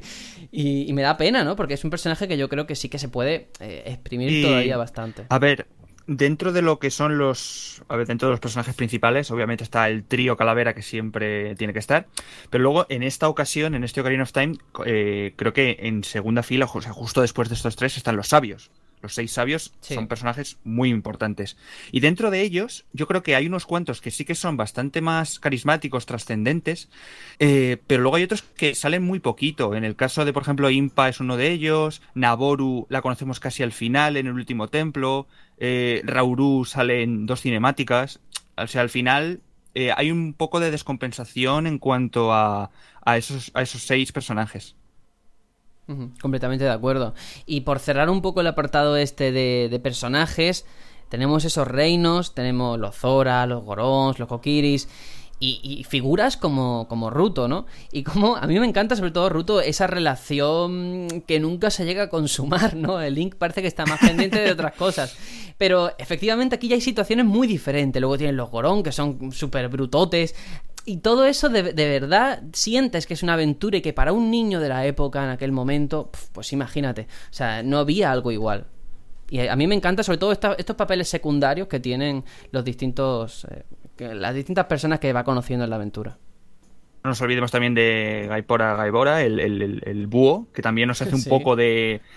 También nos da el tostón, hay que decirlo, porque como te equivocaras y le dieras a que querías volver a repetir, a mí me te volví a contar la milonga. Pero ahí le tenemos también como espíritu guía. Y, la verdad es que eh, tengo que. No, se nos puede olvidar el diseño del templo del agua. Eso no puede, no podemos dejarlo atrás. Dios mío, lo había querido borrar de mi cabeza, pero, no podía. El templo del agua, sí, señor. Sí, sí, sí. Menos famoso, ¿no? luego se cambió, se cambió en 3DS, se hizo más asequible, pero en aquel momento él entra en el menú, ponte las botas, vete al menú, quítate las botas se hizo muy pesado. Ahora, tengo que romper una danza, yo creo que está muy estigmatizado. También es verdad que yo no lo viví justo en esa época, ¿eh? yo no sé hasta qué punto fue tan traumático, o si con el tiempo se ha hecho la coña y al final es algo recurrente, porque es verdad que es un rollo, es un coñazo, pero yo creo que tampoco era para, para tanto como para que al final haya quedado como una de las cosas que más se recuerdan de Ocarina, ¿no? No sé, ¿eh? a lo mejor pensáis lo que, de otra forma. Lo, lo que pasa es que el juego era tan redondo, tan redondo en todo, que en esto no era tanto. Y entonces, pues es lo único que tú puedes criticar. Entonces, como es lo único, pues es lo que critica todo el mundo. Pero no, no, es, no era algo tan. De hecho, en el momento yo creo que no fue tan, recordado ni tan remarcado. De, en, aquel momento, ser un niño y tener, ser, eh, hablar inglés, este juego es la aventura perfecta. No, no hay nada mejor que este juego para, para disfrutar. Mm, y vamos, a mí envidia me da que pudiera tener esas dos, esas dos condiciones en ese momento. A ver, recordad, a ver, yo creo que el templo del agua, en cuanto a diseño del, del, templo, me parece espectacular, una, una bestialidad. El tema de, subir, de bajar el nivel del agua para poder acceder a, ciertas zonas. Ah, el, claro, yo creo que el problema de este templo es el hecho de tener que estar pasando constantemente por el menú de equipamiento para poner y quitar las botas. Eh, es un problema que se subsanó luego en 3DS porque las botas dejaron de ser objeto de equipamiento para ser objeto como tal que podías usar o no, como fuera un arco o un palo de Q. Pero... Eh, entonces yo creo que eh, ya no solo es tema de este templo, sino que yo creo que se ha trasladado a más. O sea, muchos templos del agua, que pudiéramos llamarlos así, de otros celdas, han heredado en cierta manera este tipo de mecánicas de, de jugar con el nivel del agua y creo que eso es algo que se nos ha quedado como estigma a todos de, ostras, esto porque, es eh, engorroso, ¿no? Claro, pero porque el agua creo que tampoco te da para mucho. O sea, ¿qué haces con el agua? Pues, la puedes subir, la puedes bajar. Y, por ejemplo, en Twilight Princess con esa escalera, sí, sí, sí. Congelar también, efectivamente. Y aquí es verdad que se hacía muy pesado, se hacía muy pesado, pero no sé, yo pensándolo en conjunto, también es cierto porque yo lo jugué más tarde en GameCube, ¿vale? Pero a mí no se me hizo tan, tan, tan mal. No sé. Ah, por cierto, aquí también nos encontramos con Link Oscuro, me acabo de acordar. Que bueno, también hace uh, acto de aparición por ahí, ¿eh? Sí, sí. Y era complicado si no sabías cómo, cómo luchar contra él, ¿eh? Porque era un espejo de ti. ¿eh? al final acababas viendo si no sabías controlarte. Es verdad, tenías que o con, la, espada golpearle muy bestia o con el martillo, ¿no? Pero siempre se cubría y todo. Espada Por Al final, spameando botones. ahora que he dicho lo de Espada Picoron, Uf. recordar una de las subquests más míticas y largas Y largas. está en este juego, ¿eh? Conseguir El la Espada el recadero total, ¿eh? Y incluso había zonas de contrarreloj. Que tenías que llegar desde el lago Gilia, Sí. que estaba en el sur, hasta la cima de la montaña de la muerte en el norte, en cinco minutos o una cosa así. Y no podías teletransportarte. Pero también te digo una cosa, esta misión secundaria que teníamos, la espada era una espadaza, es que ni, ni le cabía a Link, o sea, era enorme. Era un manos. No podías Era usar el escudo. Hmm. Pero para, por ejemplo, el enfrentamiento contra Dark Link era la leche, porque no tenías ni que acercarte. Sí, y yo os confieso que esto lo tengo pendiente. Nunca la hice. Lo tengo muy, muy, muy pendiente. y os juro que un día cojo, cojo la guía, mm, me hago todo lo que haya y vamos, es, es una espinita clavada. Pues vale, vale muchísimo la pena, ¿eh? Yo lo hice ya para 3DS porque la primera vez no. Y madre mía la espada que te dan. Pero sí, entrando ya que estamos con la jugabilidad, aparte de estas misiones secundarias, lo hemos comentado, esos viajes en el tiempo, eh, esa posibilidad de resolver los puzzles, esa necesidad, mejor dicho, de la ocarina del tiempo. Eh, el ciclo día-noche, aquí sí que me quiero detener, porque efectivamente teníamos ese cambio, de noche salían los enemigos, y yo reconozco que a mí este juego, cuando era más pequeño, lógicamente, me daba miedo cuando se hacía de noche, porque el juego se volvía muy tétrico. y el templo de las sombras, Sí. me da miedo entrar. Sí, sí, sí. a sí, mí sí. me dio miedo un año y no me lo O el pasé. pozo. El pozo era brutal para un niño de, de, 8 o 9 años. eh, Entrar ahí. Eh, tengo que, que incidir también, ahora que estamos hablando de esto, eh, de que enemigos que salen por el día, otros que solamente salen por la Sí. noche, la diversidad de enemigos. Había un montonazo y para todos tenías descripción de Navi y de puntos débiles. Me pareció una enciclopedia genial, aunque era pesada, pero la verdad es que venía genial, porque había tanto, tanto. Yo creo que se expandió muchísimo el lore en todos los sentidos eh, con este juego. Sí, sí, completamente de acuerdo. Y como fíjate, ese ciclo día-noche, que en aquel momento era revolucionario, una innovación, luego también se perdió en algunas entregas de la saga. O sea, de verdad, yo creo que todos los programas tengo que darle un palo a Skyward Sword. Le ha vuelto a tocar. Eso de que tuvieras que ir a una cama para tú provocar que se hiciera de noche, perdía precisamente eh, esa vida, ese dinamismo que aquí, en Nintendo 64, teníamos. Fijaos. Sí, sí. Y, y aún no teniendo, por así decirlo, como luego tuviésemos en Mayoras, ese, eh, aparte de día y noche, un horario más controlado, ¿no? Como también pasa en Breath of the Wild, que sabemos la hora exacta, lo que queda para que quede de noche. Claro, Mm, el era- amanecer, el atardecer, todo eso. Sí, sí, sí. Lo teníamos a niveles muy básicos, pero que funcionaba muy bien, la verdad. Completamente. Eh, bueno, vamos a continuar ahora hablando de otra cosita también muy importante y es la censura. El caso más sonado, y nunca mejor dicho, yo creo que fue el de Sí. la música que suena en el Templo del Fuego, que de hecho fue cambiada tras un montón de quejas hacia lo que se consideraban que eran cantos islámicos. De hecho, si os parece, vamos a escuchar un poquito esta versión que fue retirada de los primeros cartuchos, a ver qué os parece esta primera idea de lo que era el Templo del Fuego, la música. Vamos a escucharlo un poquito.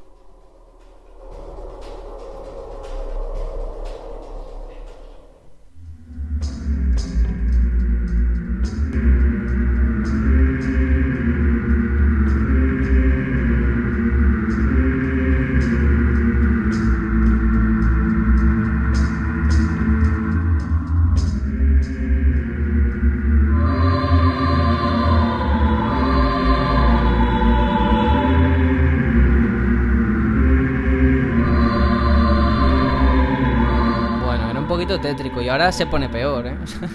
ahora cuando entran los, los cantos más, más armónicos.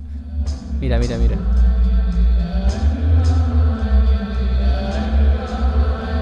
No sé si dice algo concretamente, pero yo entiendo que era un poquito tétrico, pero no sé hasta qué punto estaba justificada esta censura, como tantas otras. Yo entiendo que no, que simplemente pues hay ciertos grupos que siempre tienden a quejarse de, de todas estas cosas, ¿no? Pues. Cartucho que tengo yo, no sé si tiene estas músicas. Es que sé que hubo una primera hornada de cartuchos Sí, que lo tuvo. eh, que tuvo varios de estas de estas eh, eh, situaciones sin censurar. Suena que yo tengo uno de es que no, no, no lo recuerdo, pero sé que estas voces yo las he llegado a escuchar. No sé si en el juego, en YouTube, pero sin duda, Que da- sin duda da este mal juego rollo, fue- eh. sí, Hombre, pero da mal rollo esta, pero si te pones, por ejemplo, la del Templo de las Sombras o la del Templo del Bosque, también da mal rollo, ¿eh? Sí, pero aquí hay voces que, que, es eh, un uso extradiegético. Se supone que en el juego nadie está cantando. No hay gente, ¿no? Y claro, tú escuchas aquí, y tú dices, ¿y esto de dónde sale, no? No lo sé. Sí. Pero bueno, que sí, que se retiró, ahí está. Y otra curiosidad es que Ocarina of Time eh, fue el primer juego traducido de la saga, pero para poder llegar a ese calendario de lanzamiento que se habían marcado en Nintendo, pues de hecho era un juego esencial en la campaña navideña, por cierto. ¿Qué pasó? Que no dio tiempo a preparar el código. Entonces, lo irónico es que la traducción se había dado por sentada, incluso se había promocionado en los medios de la época. Al final, todos lo sabemos ya, se quedó en un pequeño librito con. Bueno, pequeño o no tan pequeño. Bueno, pequeño no, ¿eh? Claro, en un libro con todos esos textos que habían preparado y que hasta que no llegó en 3DS y su remake en 2011, toda esa traducción que se había hecho se quedó en el papel, ¿eh? Fíjate. Y, y, da pena, ¿no? Porque es un juego que teniendo todo ese trabajo, que la traducción estaba prácticamente hecha, solamente había que incluirla. Yo no soy programador, no sé si eso costará mucho o qué pero da mucho coraje porque además es un juego dirigido en aquella época sobre todo a un público muy pequeño, muy infantil, ¿no? Eso era una traba importante. Por supuesto, sí, sí. Eh, al final, bueno, hicieron lo mejor que pudieron con ese... Y al final lo sacaron con ese libro, ¿no? Que quieras que no... A, los contemporáneos de aquella época nos ayudó, aunque era complicado, ¿no? De hacer la búsqueda porque venía todo ordenado alfabéticamente, te podías comer algún que otro spoiler, nombres finales de enemigos y tal, pero bueno, fue un palo, ¿eh? En el momento fue un palo gordo, porque no. De hecho, después de ver otras cosas que en Super Nintendo ya se habían empezado a traducir y tal, pues dabas por hecho que este juego lo, iba a venir.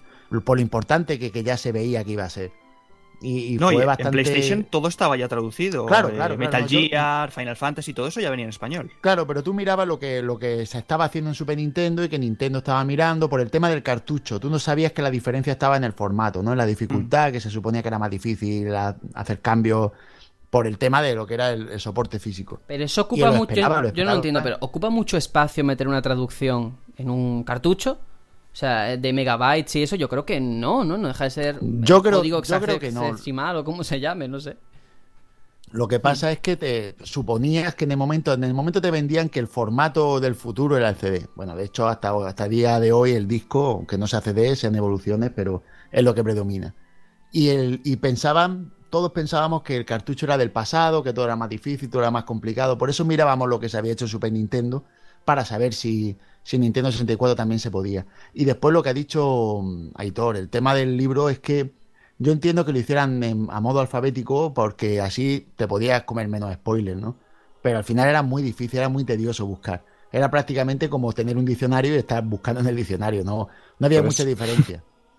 Claro, pues eso es. Eh, también hay que decir que en este punto fue el juego con el que la saga dio el salto a la tipografía de ese logo occidental, eh, que se introducía por primera vez en la entrega de Super Nintendo, pero ahora en todo el mundo, dejando de lado el que hasta ese momento era el logo clásico de la versión japonesa. Y hay más cositas que también tengo apuntadas sobre esta censura, y es que el organismo de calificación por edades de Estados Unidos amenazó a Nintendo entonces con aumentar la edad recomendada para esta ocarina si no cambiaba el color de la sangre. De hecho, en la primera versión era roja, pero luego cambió a verde. Fijaos qué tontería, ¿eh? Pero esto también ocurrió con Resident Evil, con Mortal Kombat, eh, todo el tema de la sangre siempre influía mucho. No, no, que en vez de que sea roja, vamos a hacer que le salga un líquido de color verde del cuerpo. Que al final no deja de ser la misma chorrada, pero bueno. Sí, pero eso hace que haya una tirada de cartuchos que, que yo sepa, hubo una tirada de cartuchos con, la sangre roja. Sí. sí, Y esos cartuchos hoy en día valen lo que no está escrito, entre eso, el otros musulmanes, o sea, es una barbaridad. sí, lo tiene todo. el símbolo gerudo en principio iba a ser una media luna. Claro. ¿Cómo se cambió? La canción era una canción musulmana. O no sé, no, ¿musulmana era? No estoy seguro de... ¿La Gerudo? No. No, la de la del templo, de, del Ah, la del templo de fuego. es que la acabamos de poner. para que lo sepas. Retrocede con tu ocarina del tiempo para volver a escucharla. Bueno, eh, vamos a ir acabando, pero por supuesto, una de las cosas que más me importa es la experiencia personal de cada uno. Y es que, Tony, voy a empezar contigo. ¿Cuándo lo jugaste por primera vez este título tan icónico? Uf, pues yo iba a quinto de primaria, o sea que tenía 11 años hace 12 añitos, hace pues en 2005. Y, uff, claro, mm, para mí no eran gráficos ya totalmente anticuados, porque quieras que no, de 64 GameCube, que es donde lo jugué en ese disco promocional, no había pasado tampoco tanto. Y a pesar de que se veían un poco mmm, no de esta generación, en ese momento, sí que eran perfectamente pasables para mí. Eh, tardé cuatro años en pasármelo porque estaba en inglés, eh, porque yo me daba miedo el Templo de las Sombras, ya lo digo, mm, tardé mucho, tardé mucho. Y además eh, cuando me lo pasé ya fue con una videoguía en YouTube que en ese en, entonces todavía no, no, era algo que se estilase. Y, y, de hecho fue en los inicios de YouTube, porque tardé desde 2005 a 2008 más o menos en pasármelos, imagínate tú. Y claro, eran los inicios de YouTube, no eran los pioneros en subir gameplays. No había walkthrough, ¿no? No había. Sí, ah. lo sabía, lo sabía, eran los ah. primeros que había. Pero luego ya en 3DS fue cuando me lo pasé en una semanita, a mi ritmo, con mi experiencia.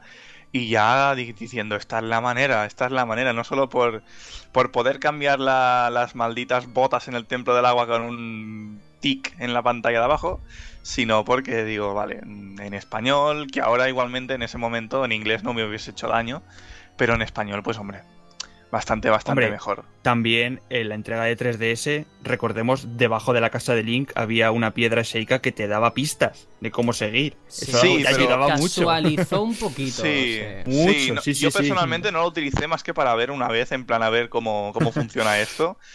Y me recordó a lo. En Prince of Persia, el primero, de la trilogía de cuando Play 2, me recordó mucho a eso, a esos flashbacks. Bueno, fast forward sería entonces, no era como lo que pasara después. Digo, ostras, es curioso.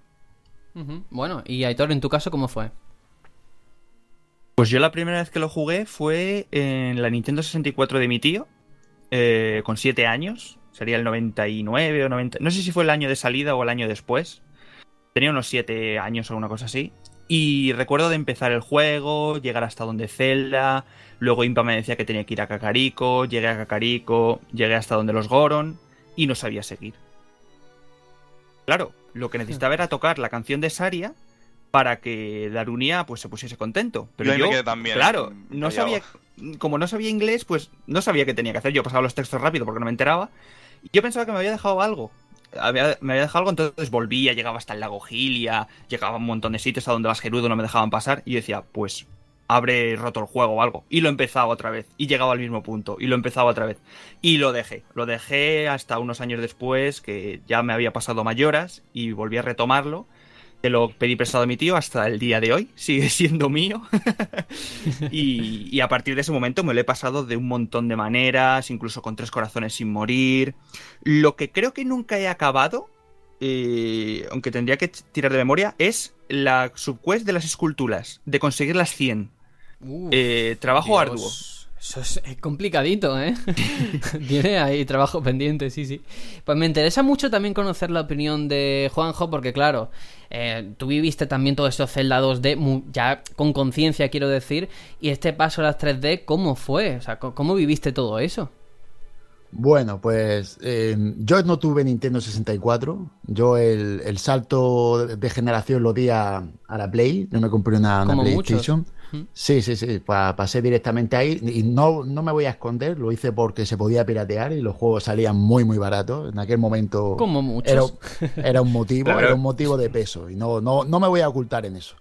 Eh, el asunto es que la Nintendo 64 la tenía mi primo David. Eh, y él no se compró nunca este juego él siempre fue muy de Fórmula 1, me acuerdo que le gustaba mucho, y Light Wars. Gran juego, Light Wars. Grandísimo. Grandísimo. Em, y eh, también Super Mario 64, tenía varios juegos, pero este no. Yo lo que hacía es que en el videoclub, videoclub La Paz se llamaba, alquilaba el juego y me iba a casa de mi primo y lo jugaba. Él me dejaba la consola para yo ponerme a jugar, él pasaba totalmente de mí, él cuando yo jugaba al Zelda se, se iba a su rollo y ahí pues le di bastante, le di pues le di mucho juego. Además, el problema que tenía era que el, lo que era el libro de con los textos en español estaba medio roto, porque eso pasaría por mil manos. Y entonces pues estaba hecho polvo aquello y te costaba mucho, pero, pero bueno, ahí le di bastante, no me lo pasé, evidentemente, no, no tiene dinero, como va a pasarme ese juego en al rato. Y ya pues sabía el juego que era, pero no me lo pude pasar en, su momento. Y ya con el tiempo lo pude emular y ahí emulándolo y jugándolo con, con el ordenador, también me costó bastante porque los emuladores en aquel momento, la, la Nintendo 64 les costaba rularla y entonces salía del juego, era, era muy difícil, pero el caso es que al final lo conseguí pasar y, y ya la última vez, pues la versión que todos tenemos de 3DS y ahí es cuando lo he disfrutado plenamente y con guías y todo el rollo. Pues mira, muy, muy interesante. Yo en mi caso eh, me pasó como a ti, yo no tuve Nintendo 64, nosotros éramos de, de, PlayStation, como yo creo que muchísima gente.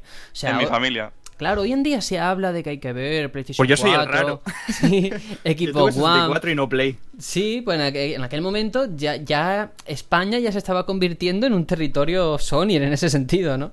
Tuvo una implantación muy fuerte. Entonces yo lo jugué más adelante en GameCube con este recopilatorio, el Collector Edition o como se llamase. Y claro, lo jugué, lo terminé, pero yo estaba ya más pendiente del Wind Waker. Porque lógicamente no es igual un juego para una consola pensado para, para la GameCube que no ahora rejugar a algo que se había creado en Nintendo 64. Y era un poquito más ortopédico. Pero bueno, lo jugué, lo terminé, pero no fue hasta la versión de 3DS cuando realmente dije, bueno, vamos a, terminarlo, a jugarlo con la perspectiva del tiempo, sabiendo lo que me enfrento y, y haciendo las secundarias y tal y lo disfruté muchísimo, pero claro, te lleva a pensar eh, todo lo que tiene que ver con, con cómo ha envejecido. Porque a alguien que nunca ha tocado un Zelda le pones ahora el Ocarina y lógicamente no ve la importancia que, que tiene, ¿no? Cosa lógica, por otra parte.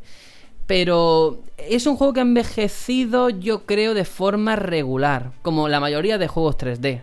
Un 1-2D a Link to the Past, pues le ha ido muy bien el paso del tiempo porque sigue ahí, ¿no? Pero en las 3D, que cada año te hay novedades eh, gráficamente, a nivel jugable, sí que se nota el paso del tiempo. No sé si lo ves igual. Sí, ha envejecido para mi gusto no regular, para mi gusto mal.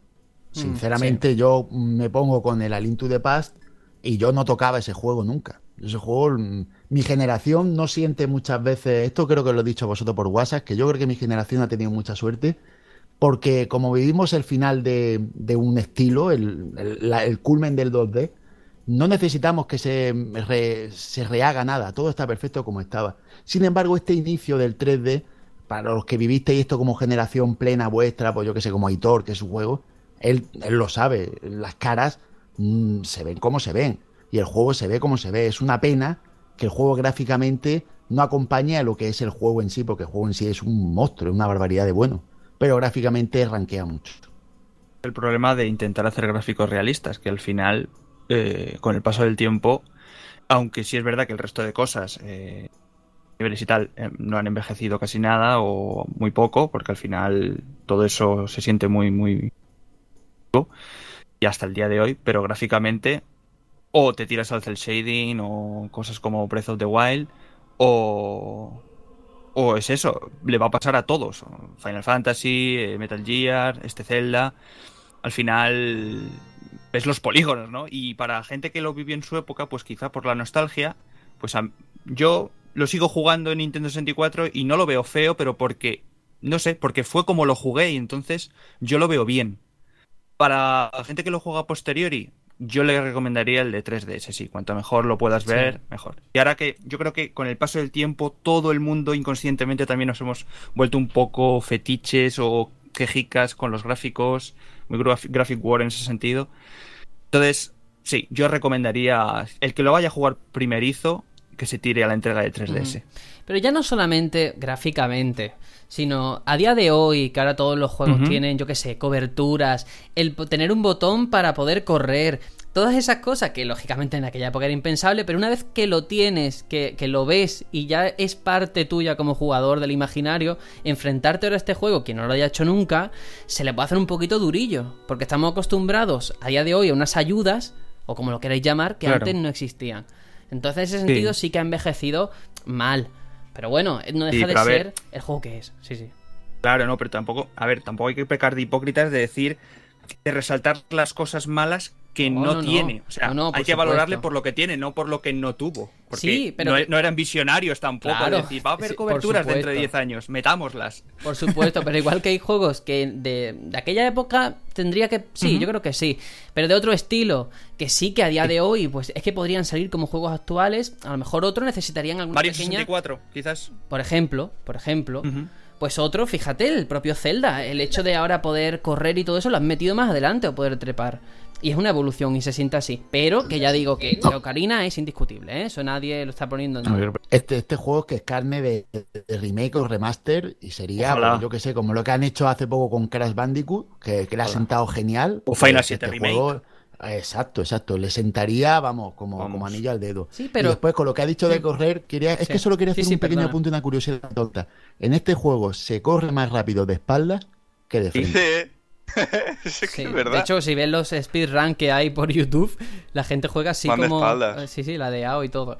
Pero fíjate, Crash Bandicoot, lo único apuntar que lo han mencionado con el remaster, no deja de ser el mismo juego. En cambio, lo gráfico, pero jugablemente es que eh, no ha envejecido mal. Porque no deja de ser saltar como Super Mario, como ha dicho Aitor. Entonces, claro, yo entiendo que una aventura completamente 3D, en el que una acción RPG, es que Claro. Han, cambiado mucho las cosas, es que es normal. Sí, es que claro, también hay que pensar de que eh, la jugabilidad de este Zelda es más compleja que la de un Mario o un Crash. Entonces, obviamente, va a envejecer peor porque tiene cosas más arriesgadas.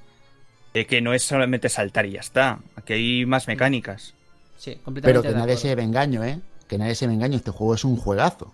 Esto, que nadie se piense que lo que estamos diciendo ahora, que tal, esto es un uno de los mejores juegos de la historia, sin duda. Pues mira, Juanjo, y completamente de acuerdo con todo lo que estás diciendo, pero vamos a escuchar, si te parece, la opinión, eh, un audio que nos ha llegado del oyente Daniel, que él también nos cuenta qué le pareció a él o qué le parece Ocarina, sus vivencias y sus anécdotas, que eso también está muy chulo, y a ver si él piensa como nosotros o no. Vamos a ver qué, qué opina.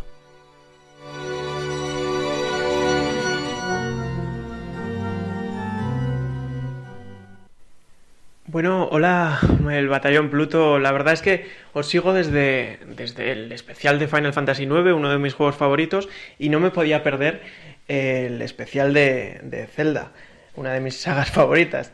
Em, ¿Qué decir? Bueno, eh, tenía pendiente, que os lo puse por Twitter, contaros mi particular anécdota con Zelda Ocarina of Time, que fue mi primer, mi primer Zelda. Eh, ese juego me enamoró desde el, desde el anuncio de televisión. Yo era un crío de 9, 10 años. Eh, desde el anuncio de televisión con la música de Conan, que por aquel entonces no sabía ni que era de Conan. Y, y bueno, eh, lo empecé, me encantó. ¿Qué pasa? Que yo tenía, pues eso, 9, 10 años. Bueno, aparte de una historia de, de que estuve yendo una semana así y otra también al corte inglés, pero bueno, vamos a centrarnos yo, eso, eh, empecé, me, me, gustaba muchísimo la música, me daba un poquito de miedo las babas de eco, ¿vale? Pero bueno, eso era llevable. Mm, llegué al, al árbol de Q, el árbol de Q me costó porque eso, pues era un crío y me daba cosilla. ¿Y qué pasa? Después de superar mis miedos con Gogma, llego a la campiña de Irule y me dan miedo los, los bichos de, de, la, de la noche. ¿Qué pasa? Que mi experiencia con Zelda era entre un maravillado y a la vez un poquito de respeto o miedo. ¿Qué leches? Miedo. Falta de valor para ser un héroe del tiempo. Y, y a lo que, bueno, fui superando esos miedos, llegué, guay, me hago mayor, y. Mayor en el juego. ¿Y qué pasa? Remuertos. Vale. Otra vez. Eh, fue una temporada que lo dejé. Luego lo volví a retomar. Llegué hasta el Templo del Agua, el famoso Templo del Agua. Lo dejé.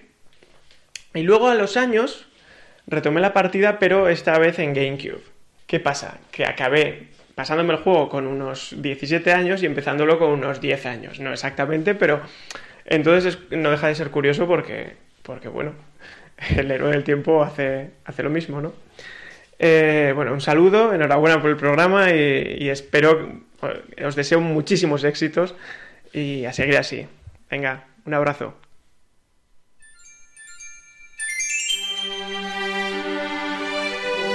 Bueno, lo primero, muchísimas gracias por, eh, por este audio, de verdad.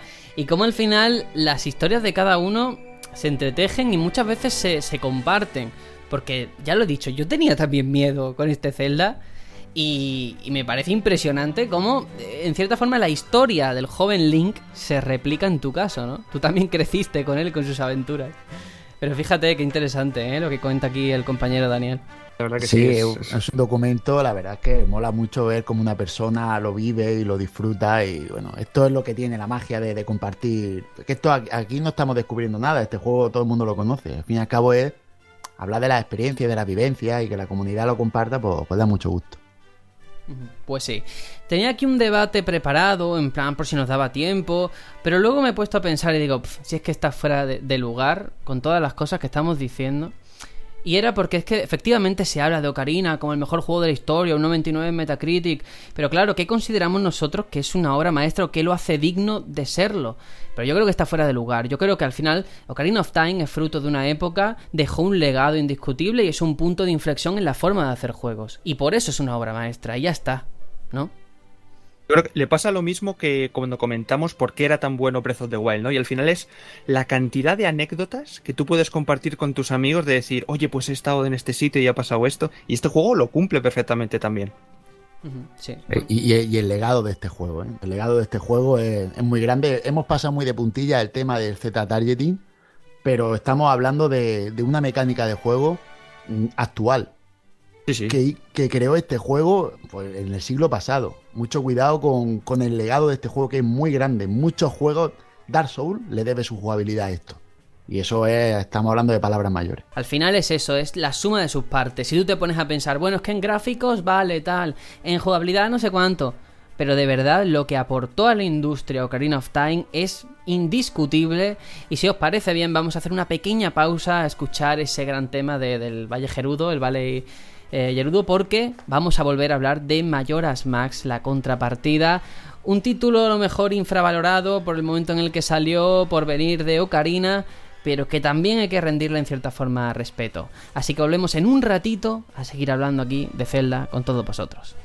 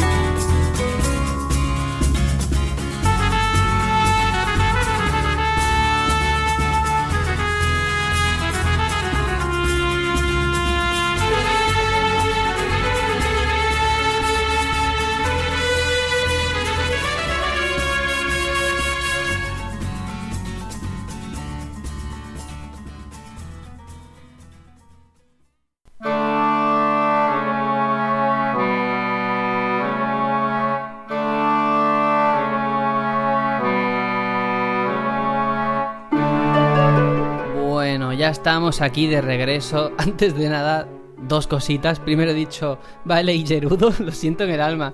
Pero es que estaba buscando la canción porque no la encontraba en la lista y estaba haciendo tiempo y mi mente estaba en modo automático. Entonces hice mi propia traducción al inglés.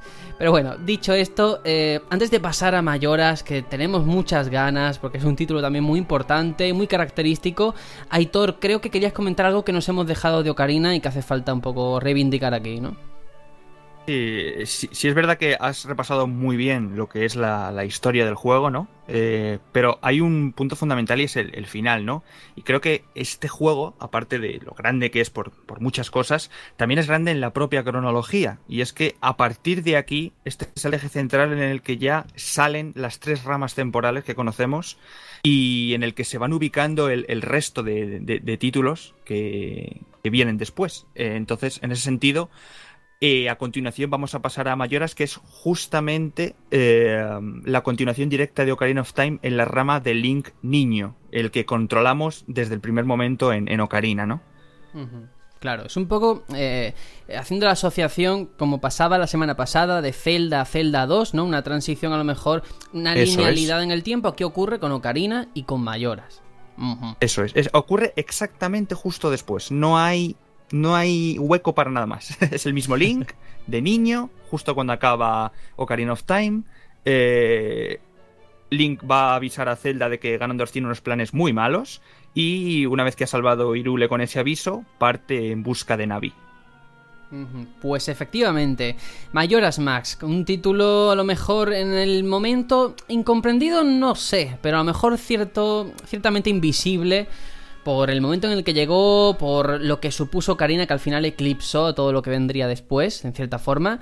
Y es que el juego salió en Japón, en, el, en Japón, Estados Unidos y en Europa el año 2000, mm, dos años después del estreno de su predecesor, que es un periodo bastante corto para los plazos de esta saga, de hecho. Y lo hacía con la premisa de ser uno de los raritos de la serie. Por eso nos llevó a un mundo extraño, paralelo, alejado de la realidad, algo que en la serie canon solamente había pasado hasta el momento en esa entrega de Game Boy con anterioridad.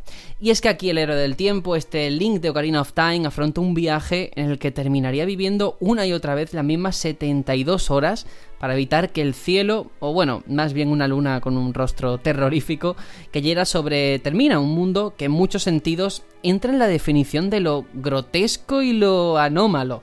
O sea, el reloj aquí jugaba en contra del jugador, le obligaba a tener que revivir ese mismo periodo de tres días una y otra vez para, para, conseguir cumplir el objetivo de salvar a esta gente de un enloquecido Skull Kid que ha sido poseído ahora por una maléfica máscara de Mayora.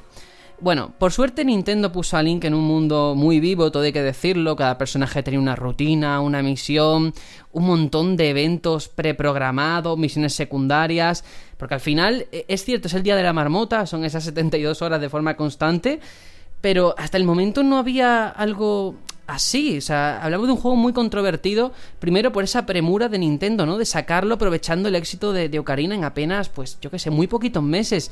Y segundo, por estas mecánicas tan alejadas de lo que entendíamos por un Zelda, ¿no? Sí, yo, yo no tengo, no soy un gran experto en este juego. Yo eh, tal vez de sobremesa al que menos he jugado de, de la saga. Pero lo que sí puedo decir o puedo aportar en el momento lo que supuso, y en el momento fue un fue una sorpresa muy grande, ¿no? Y, se nota sobre todo en el aspecto de, que ahora con el paso del tiempo te puedes dar cuenta de que solo han habido dos sistemas que ha tenido dos exclusivos de, la saga, que fueron la Nintendo original, la de 8 bits, y esta Nintendo 64. Y evidentemente la que ha tenido los dos de, de mayor calidad ha sido Nintendo 64, así que ha sido una consola privilegiada, porque otras habrán tenido dos juegos, pero dos exclusivos, mm, creo que, son las dos únicas. Y la verdad es que eso es los que vivisteis esto como, como vuestra generación, es algo que, es resaltable, es reseñable. Sí, pero el que se pusiese al mando de este juego esperando encontrar lo mismo que no Karina, se va a llevar una sorpresa, ¿no? Sí, sí, es que es otro. Eh, de hecho, el juego más diferente de los sobremesa, yo creo que, con diferencia. En mi caso es muy particular porque yo terminé este juego antes que Ocarina. O sea, mm, donde yo me empapé de Zelda por primera vez de verdad fue en este juego. No, no debuté casi en Irule, sino donde debuté aquí en Termina. Y, luego fue el paso a, a, Ocarina of Time cuando ya descubrí toda la epicidad, todo el lore real, por así decirlo, de, la saga, ¿no? Pero empezar aquí, la verdad es que yo me lo pasé muy bien en este juego. Eh, es una brutalidad el trabajo. Claro, de aquella yo no tenía ni idea de en cuántos años. tampoco estaba muy atento de en cuántos años se había hecho, tal y cual. No estaba muy puesto tampoco. Pero ahora que lo veo en perspectiva, menudo trabajazo hicieron. Si es verdad que recicla muchos personajes, eh, muchos scripts, hay muchas cosas de Ocarina que están aquí. Pero que en tan poco tiempo consiguieran darle ese enfoque tan distinto. Eh, un juego que tiene, para mí, las mejores misiones secundarias de toda la saga. Eh, un juego que, aunque sí que es verdad que es un día de la marmota, no es nada repetitivo, no lo sientes que todos los días son iguales, porque siempre tienes cosas que hacer y siempre ocurren, hay consecuencias diferentes si pruebas cosas diferentes y eso le da mucha profundidad al juego. La cantidad de, de cosas que pasan si haces una cosa y luego haces otra y luego lo haces totalmente a la inversa, para mí me parece que tiene una profundidad encomiable. También ocurre una cosa, hay un factor muy importante.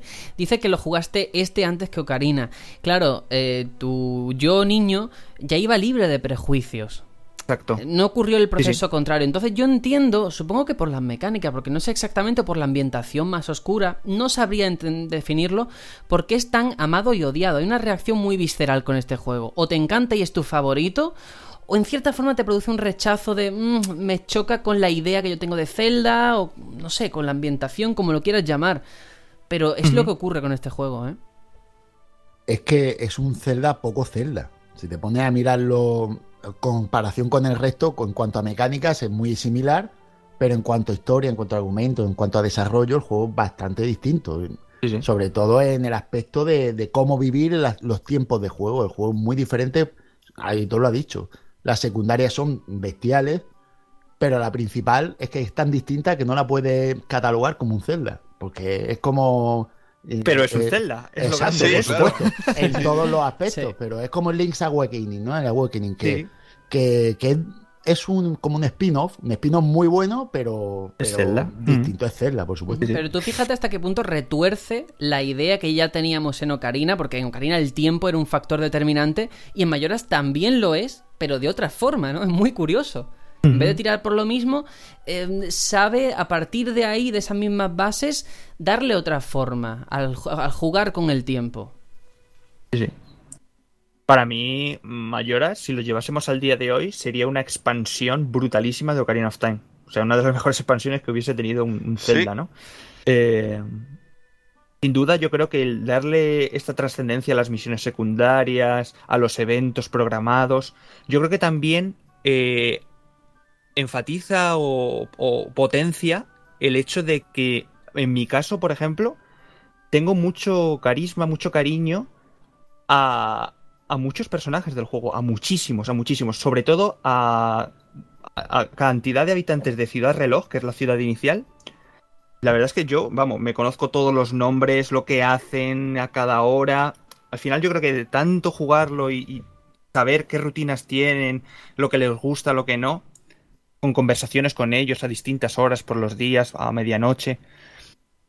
Digamos que sí, llegas a empatizar con muchos de ellos es que se le da una personalidad a los personajes secundarios, vaya la redundancia de personalidad de personaje, que, no tienen otro Zelda por, lo que tú has dicho, por la repetición del evento, pero no repetición de exacta, sino repetición de, hablar con él, porque tienes que hablar con él varias veces, pero al final hablas de cosas diferentes. Al final lo conoces, al final sabes quién es, cómo es, qué hace y cuándo tienes que hablar con él. Exacto, yo quiero destacar aquí la, la quest de Anju. Sí, eso yo llegué, a empatizar de una manera bestial y eran cuatro polígonos.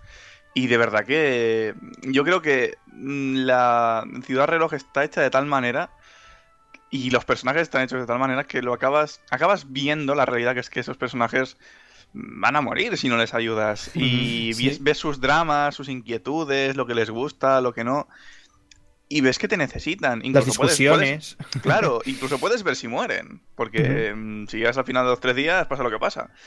Pero de verdad que es que yo. Mm, simplemente aluciné con a, nivel narrativo lo que llegaron a hacer en esa época. porque esto en Ocarina no está. Claro, se trata de que no sea una ciudad de paso, ¿no? Sino de que realmente haya cosas que te interesen. lo que acabas de decir. No, si lo que he dicho es todo lo contrario, que no es una ciudad de paso. Precisamente todo lo que aporta. Bueno, eh, pero también hay que entender por qué es tan denostado, como lo queráis llamar, porque sobre el papel, el hecho de que tuviera menos mazmorras también le jugó una mala pasada, creó muchos prejuicios. Esa mecánica jugable en torno al reloj incansable también le valió muchas críticas y ahora años después pues sí que se ha ido convirtiendo, convirtiendo en una joya a lo mejor más preciada y comprendida, pero muchos medios en la época, de hecho si te pones a, leerlo, si tienes la suerte o, o, la mala suerte, incluso lo comparaban con The Adventure of Link, con el Zelda 2. Precisamente no por sus virtudes, claro. Y claro, yo me pongo a pensar, tienes esos personajes tan raritos, el que empieza en la aventura, eh, nada más empezar a Link lo conviertan en una especie de calabaza fea con patas, ¿no? En un Deku. Deku Link. Y que mucha de su jugabilidad se base precisamente en cambiar la fisionomía del personaje y las habilidades usando máscaras. Que esto es muy importante, que en Ocarina estaba tímidamente, pero esta es la mecánica realmente del juego, lo de las máscaras, que yo no sé qué os pareció a todos vosotros. Una maravilla, una auténtica maravilla. La cantidad, ya no solo las máscaras, las caretas también. Eh, hablábamos hace un ratito de, de que en Ocarina of Time, que no podías eh, correr y tal. Aquí tenemos la máscara de conejo, que cuando te la pones vas al doble de velocidad. Y en ese sentido, para hacer misiones a contrarreloj venía genial, genial. Digamos que hay bastantes subquests que beben mucho de, de, saber usar la máscara indicada. Sí, pero este juego fue muy incomprendido. Es que lo, lo ha dicho Sergio y estoy haciendo memoria y es verdad que, que en su momento no, no se lo tomaron muy bien los, medios. Esto es uno de tantos juegos, pues yo que sé, como el Castlevania Symphony of the Night y tal, que en su momento fueron mm, apaleados, entre comillas, tampoco le dieron muchísimos palos, pero no se, no se tomó por lo que hoy todos tenemos este juego como uno de los grandes. Y sin embargo, en su momento no fue visto como tal. Y es por, porque ser distinto muchas veces te lleva a, a que te jugues mal en un primer momento y no, no miren en el fondo del juego y el fondo Los puristas, ¿no? Exacto, está el típico purista que es que esto no es un Zelda y ya está, y con eso ya lo he dicho todo. Yo te digo una cosa, después de Ocarina of Time, que es pura esencia Zelda, ya lo tienes, no se puede hacer más. ¿Para qué vas a hacer un Ocarina of Time 2? Si ya lo tienes. Yo prefiero lo que hizo Onuma, romper. Mm, sí, pero eso te puede salir o muy bien o muy mal. Aquí salió bien. pero, yo no pienso que salió, claro. Claro, pero también. esto salió muy bien. Te, digo una cosa: ¿puede que este sea uno de los celdas más cortos? Pregunto. ¿De sobremesa? Eh, Hombre, mm, la quest principal. A pues, ver. A lo mejor. Ya te digo una cosa. Eh, y es que es verdad que si te pones a comparar números, dices, bueno, cuatro templos contra doce o no sé cuántos tiene Ocarina. Pues. Pero hay mucho de. fuera de los templos que enriquece. El lore, la Zelda no es ir al templo Claro, es la, llegar hasta el propio templo, ya es un templo en sí. Recuerdo, por ejemplo, el primero, el bosque catarata, eh, no es llegar y hacer el templo, no. Llegar hasta el propio templo ya es un, un, templo en sí. toda esa misión de infiltración en el palacio de Eku todo eso lleva su tiempo, no es, ala, cuatro templos, en dos horitas me lo ventilo el juego. No, no, no, ahí tiene mucha profundidad. El tema de los huevos Zora, eh, del espíritu, el espíritu de Darmani, el Valle Icana, todo eso tiene una cantidad de horas por echar que, que, que a lo mejor en un primer momento te pones a mirar solamente los números de mazmorras y no están reflejados, obviamente. Pero en profundidad yo creo que es un juego que tiene muchas horas por echarle, ¿eh? Ya te digo, tanto en misiones principales, si consideramos misión principal hacerte cada templo y llegar hasta él, como en secundarias. La verdad es que juego que muy enriquecido.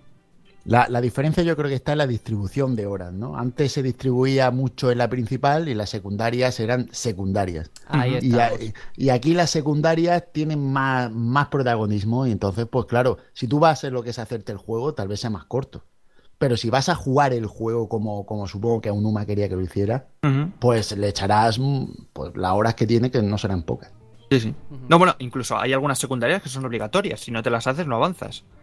Hay por ahí una máscara que hay que conseguirla para llegar hasta Icana, que o te la haces o, no, vas. En ese sentido, te las tienes que buscar, ¿no? Sí, a ver, objetivamente, yo creo que si te pones a pensar, hay tantas mazmorras, hay tanto, o templo, como lo quieras llamar, y en Ocarina hay tantos pues sí que a lo mejor es lógico que este Zelda salga perdiendo. Pero es eso, es desenvolverte en, el mundo, los trayectos, el llegar, los personajes lo que te van comentando, el ahora hace esto, haz lo otro. Y también se trata del Zelda, precisamente por eso, más personal. O sea, si Ocarina era el primero con Aonuma al frente, ejerciendo de director, pero con la asesoría de Miyamoto detrás, en Mayoras Aonuma hace suyo el juego. Aquí adopta el papel de director y productor. Y todo eso se nota en cuanto a que no se siente un juego hecho con la presión de gustar a los fans dándole las mismas mecánicas que por ejemplo en Ocarina, sino que se permite realmente explorar otros terrenos sin renunciar a lo que es, ¿no? De hecho, yo no Quizás sea más revolucionario hmm. este que Ocarina. Por Yo creo que sí. el ¿eh? tema de las máscaras? Para mí sí. Para mí esto sí es una revolución. Que te puede gustar más o menos. Eso va implícito en el concepto de revolución. Pero yo creo que sí que es un choque, rompe con lo anterior. Y de hecho yo no tengo muy claro si hoy en día podrían hacer un juego como este y de qué forma sería recibido por el público, ¿eh? Así os lo digo. También no quiero dejar pasar, habéis hablado de, la durabilidad, de, o sea, de, la duración, eh, que obviamente tuvieron 13 meses para hacerlo, pero yo creo que no hay que llevar por el mismo camino duración y calidad. Twilight Princess tiene mucho menos. más mazmorras y me parece peor juego y esta que, que Mayoras. Pero precisamente por eso, porque, no, porque no rompe, porque eh, Twilight Princess no deja de ser un Ocarina of Time 2, como el que tú decías antes. Exacto, Ahí lo tienes. Yo le doy mucho más valor a este, a este que ha arriesgado y que le ha salido bien, obviamente, porque con Zelda 2 también arriesgaron, pero no era, el momento de arriesgar, ¿no? No estaban, no estaban las bases aún, aún establecidas, ¿no? Pero en este sentido, sí. Eh, parece un juego que incluso, aunque cogiese cosas eh, de Ocarina of Time, pero era uno de los primeros, bueno, junto con Donkey Kong 64, creo que era el segundo juego que necesitabas del, del expansion pack de Nintendo 64. sí. Claro, para poder correrlo, porque veía mucho mejor los gráficos dentro de lo que era el Nintendo 64. Eh, este alcanzó unas cotas de calidad gráfica superiores al de Ocarina. Sí, sí, salta a la vista la definición de la cara de Link y definición gráfica y tal. Más fluido, mucho mejor. el dibujado del horizonte también era mejor. Todo eso se percibe efectivamente. Pero claro, necesitabas eh, este accesorio que podía suponer un problema porque no deja de ser un desembolso añadido, pero que sí, valía muchísimo la pena. ¿eh? bueno, creo que te lo regalaban con Donkey Kong 64. si mal no recuerdo. Yo solo quería decir, por si alguno quiere jugarlo en el sistema original, que, cuesta dinero. ¿eh? El accesorio hoy día, el expansion pack, vale, vale sus perricas. Si te lo quieres comprar, te va a gastar Madre mía, los especuladores. Pero sí que, mira, hablando de eso, de Twilight Princess, de este Mayoras, de Ocarina, es verdad que al público no siempre hay que darle lo que quiere, ¿eh?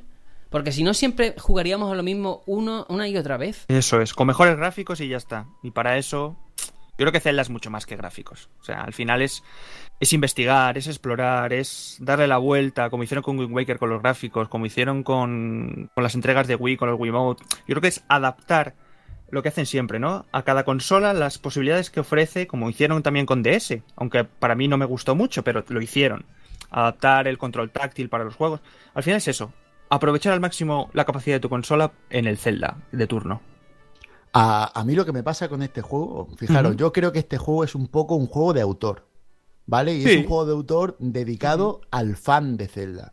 Si tú no eres fan de Zelda y quieres empezar con un Zelda, juega a cualquier otro, cualquiera. Da igual el que tú te pongas, más o menos, excepto los, muy, muy icónicos como este, lo vas a jugar más o, más o menos igual. Pero este juego tiene ese punto de tú ya has jugado a Zelda, sabes de qué va a Zelda, juega esto y va a jugar algo distinto. Y por eso gusta mucho al que le gusta Zelda. Pero también a lo mejor si no gustó tanto, yo solamente lo planteo porque ya digo, este es el, tengo que decir que es de los Zelda que menos he jugado, ¿eh? por eso tampoco estoy aquí tomando una parte muy activa, pero la dificultad de este juego sí que era más elevada que en Ocarina. Sí, sí, sí, sí. Y eso, Por voy a romper una lanza.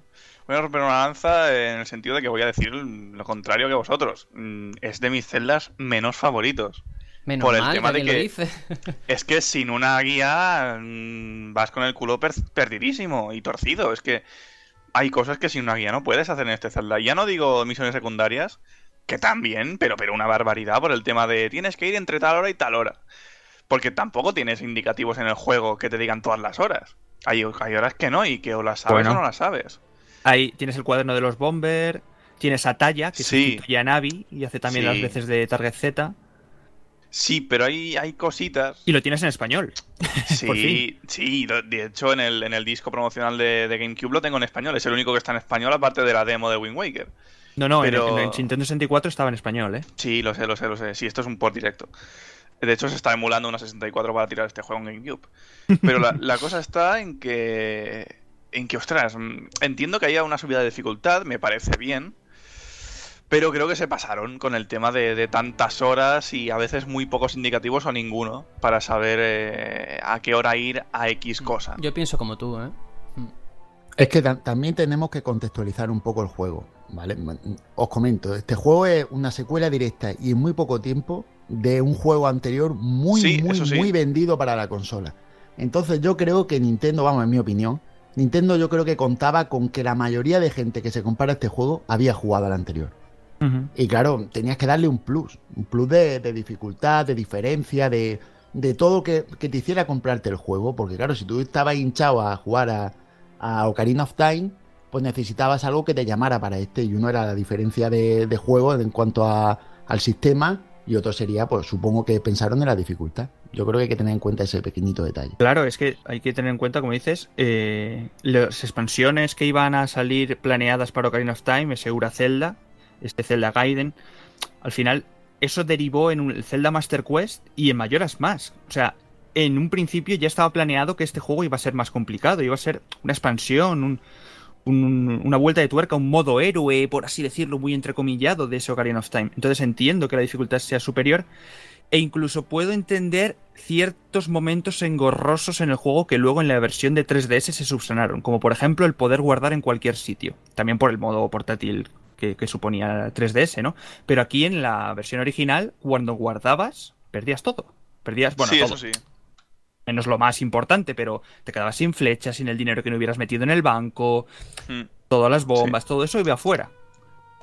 Sí, y ya siguiendo con mi, con mi negatividad, negativismo, como se diga, eh, tiene el boss que más odio de, de toda la saga, que es Gior, que el del templo de Ozora. Yo no sé vosotros, pero yo odio ese bicho. Pero el, original o el de 3DS, es que los bosses cambiaron mucho en 3DS. No, ¿eh? no, lo he jugado en 3DS, he jugado la ah, versión que es el por directo de, 64 en GameCube. Lo odio, o sea, odio ese bicho. Lo odio. Además, te, mm. tiraba sus minillos asquerosos. Lo odio. A mí me costó más Twin Mold, el último me pareció mucho más tocho de, y jodido, ¿eh? Mm, pero es que Twin Mold no te ataca como tal, él va a lo suyo. Bueno.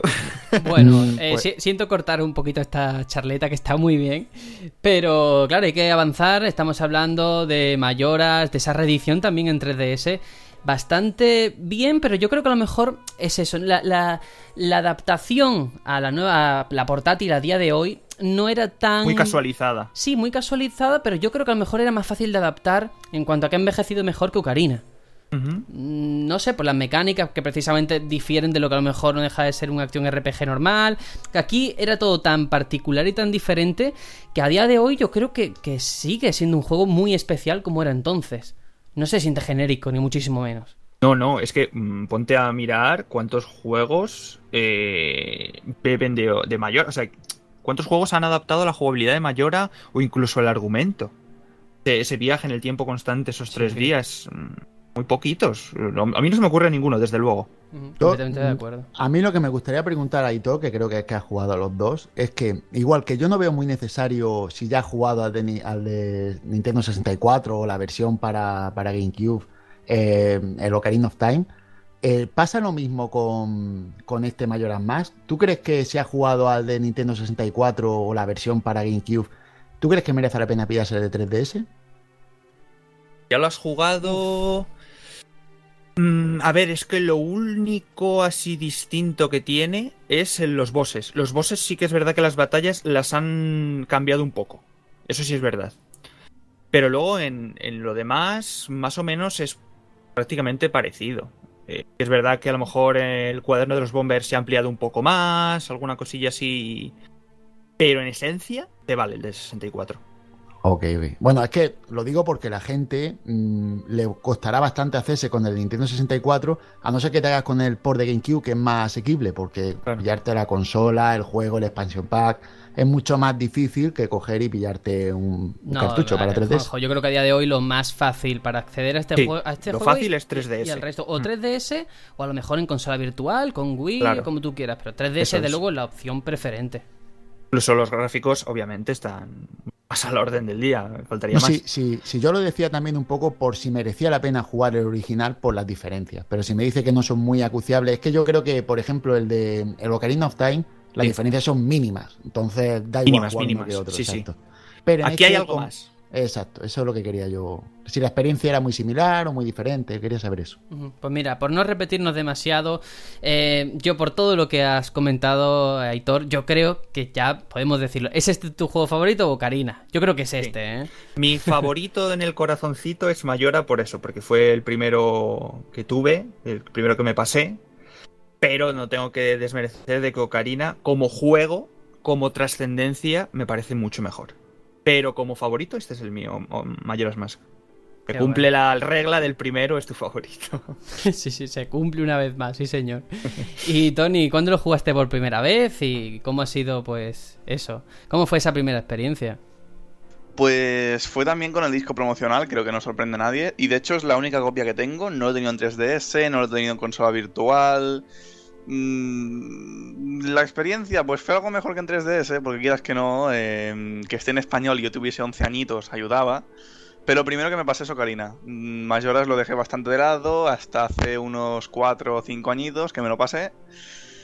Y la experiencia bien, la experiencia muy bien. El primer templo, a lo mejor, no sé si decirte que es mi favorito, pero quizás el tema de los bosses es lo que más me chirriaba, en el sentido de que el diseño visual de ellos no era el que me parecía el más chulo de, de toda sí. la saga, o al menos comparado con Ocarina, más allá del el Majora's Michael Jackson que, que, estaba chulo. es que al final el orden de los factores sí altera el producto, a lo mejor sí, altera, jugar sí, primero altera. Ocarina es que es una losa muy pesada, ¿eh? Uh -huh. mm, Hombre, es que es una obra maestra de la historia del videojuego. Sí. Quiero, quiero, reivindicar el, el, templo de la Torre de Piedra, me parece que tiene un diseño de niveles espectacular y cuando crees que te lo has pasado y, y vas por la mitad, eh, me parece un... Sí, se marca una Link to the Past. Una explosión en la cabeza muy, muy interesante. Y quiero recalcar hmm. que al igual que el cartucho de Ocarina, la primera tirada o la tirada estadounidense sí, mmm, salió en dorado, en el caso de Majora's Mask, yo no sé, yo tengo la dorada, pero creo que todas fueron doradas. Ah, pues ese dato no... No te diría que no, creo que es... Me parece que no, pero te Por lo menos las europeas. No lo sé. Quiero, sí que quiero recalcar una edición especial que era sí. muy, muy bestia. Creo que solo salió en Estados Unidos, me parece, no estoy seguro. Seguramente no, y me equivoqué. Y que incluía muchísimas cosas y que eso sí que es el de los coleccionables de celdas más tochos de encontrar y más caros que hay pero vamos, en, en, toda su historia. Estamos dando muchas ideas a los especuladores con este programa, ¿eh? Para, sí, un poquito. Para saber lo que tienen que comprar y vender. Bueno, eh, Aitor, yo creo que ya lo has eh, descrito perfectamente, así que vamos a ver, Juanjo, eh, por tu parte, después de ese Ocarina of Time, cómo fue enfrentarse a Mayoras. Bueno, pues yo este juego, decir que es el Zelda de sobremesa que menos he jugado, de hecho no me lo he pasado, y y ahora mismo me han entrado unas ganas loquísimas de cogerlo y ponerme, de escuchando a Hitor y, y, vamos, creo que me lo voy a pillar para 3DS. Por eso estaba preguntando ahí esas cosillas, porque no lo tengo. La única copia física que tengo es la de, la de GameCube. Y fue cuando lo jugué, y además no lo jugué ni en GameCube, lo jugué en Wii. Es decir, el juego que menos he jugado con mucha diferencia. Le he dado bastante, pero por lo engorroso y tal, bastante tiempo, pero lo que es en trama he, he jugado poco. Así que le tengo, le tengo, aquí tengo yo un algo pendiente, una espinita clavada. Pues sí. Eh, yo no sé si te llamas Juanjo o te llamas Sergio, porque todas las cosas que estás diciendo coinciden mucho conmigo. Yo, como soy el último, siempre me toca hablar al final, pero eh, yo también lo jugué en Wii, en la consola virtual, y, y, es de los que menos he jugado. Por eso tu discurso, lo que acabas de contar, es que es mi historia tal cual. Entonces también tengo muchas ganas de, de retomarlo, de con todas las cosas que ha estado contando aquí Aitor y tal. Yo creo que ahora es una buena idea con esa 3DS en su máximo auge y poder sacarle mucho partido a este juego. Y a ver si realmente podemos mm, constatar ahora en 2017 cuánto de incomprendido es y cuánto de especial y personal, que también lo es. Así que nada, vamos a ir cerrando el capítulo de hoy dedicado a Karina y Mayoras, muy interesante por supuesto. Muchísimas gracias también a todos los que han enviado sus comentarios, sus experiencias con Zelda. De hecho, vamos a leerla y nos vamos con la despedida.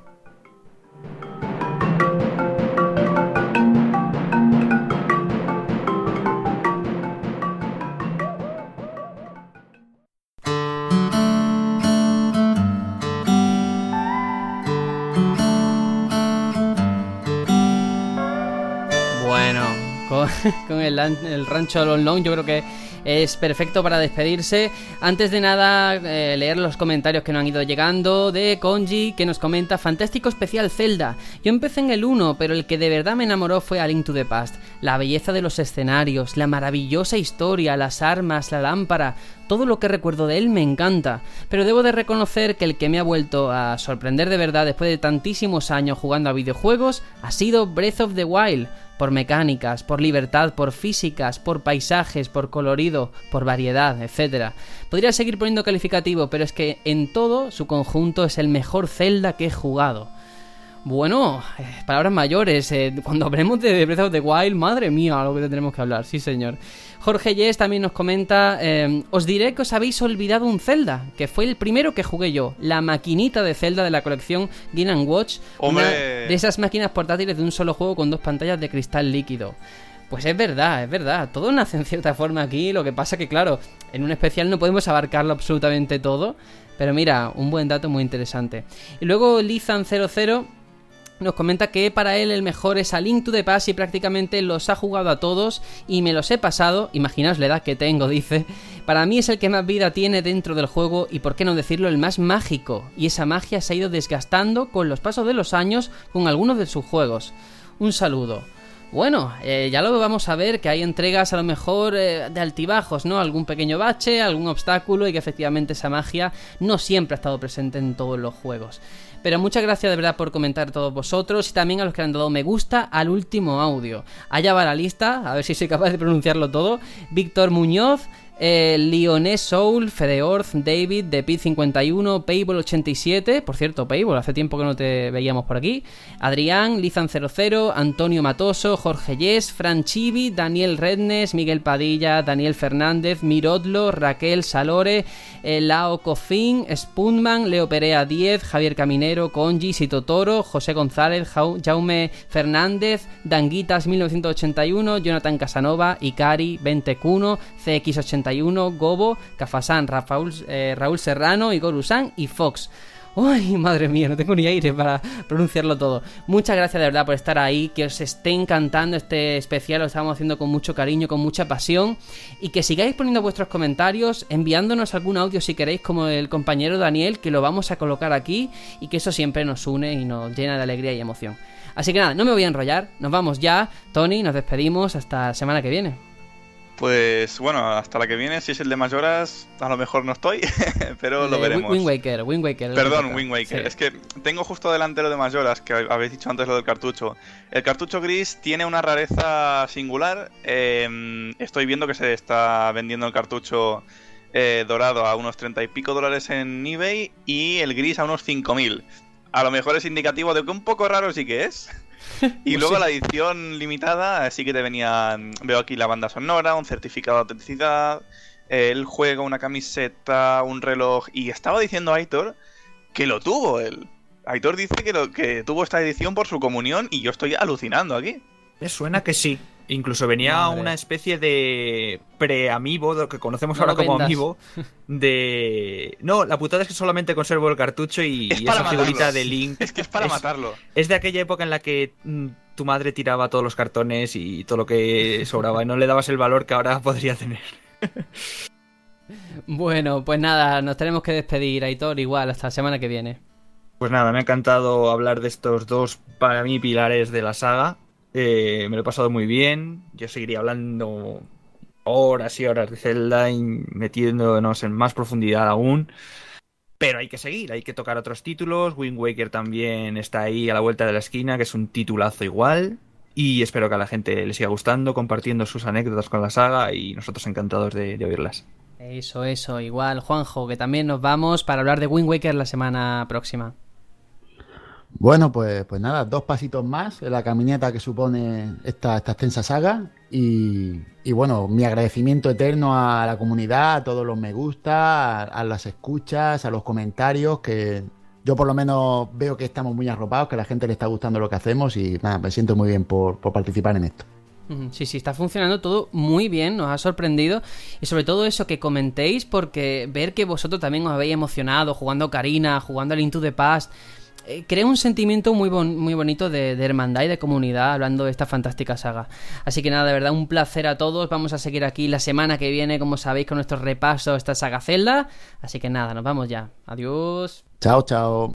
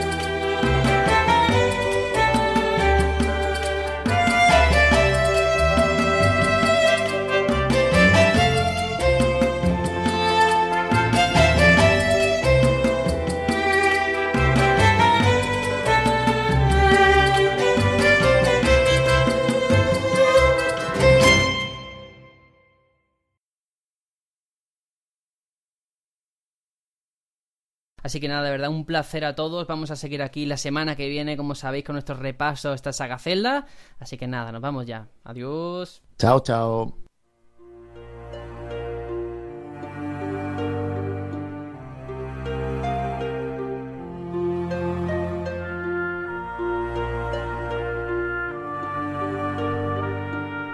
Va, este tema no me gusta, quítalo. Esto no.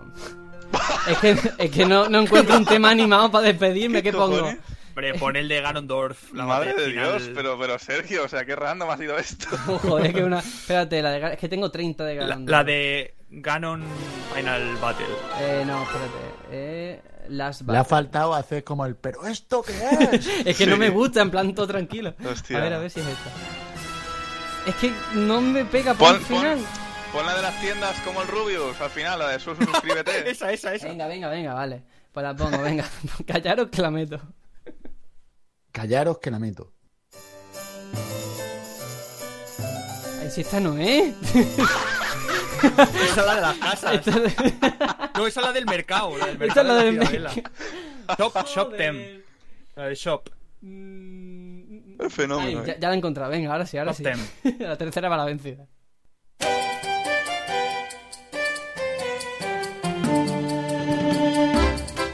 Tú suscríbete al batallón Pluto. Tú suscríbete.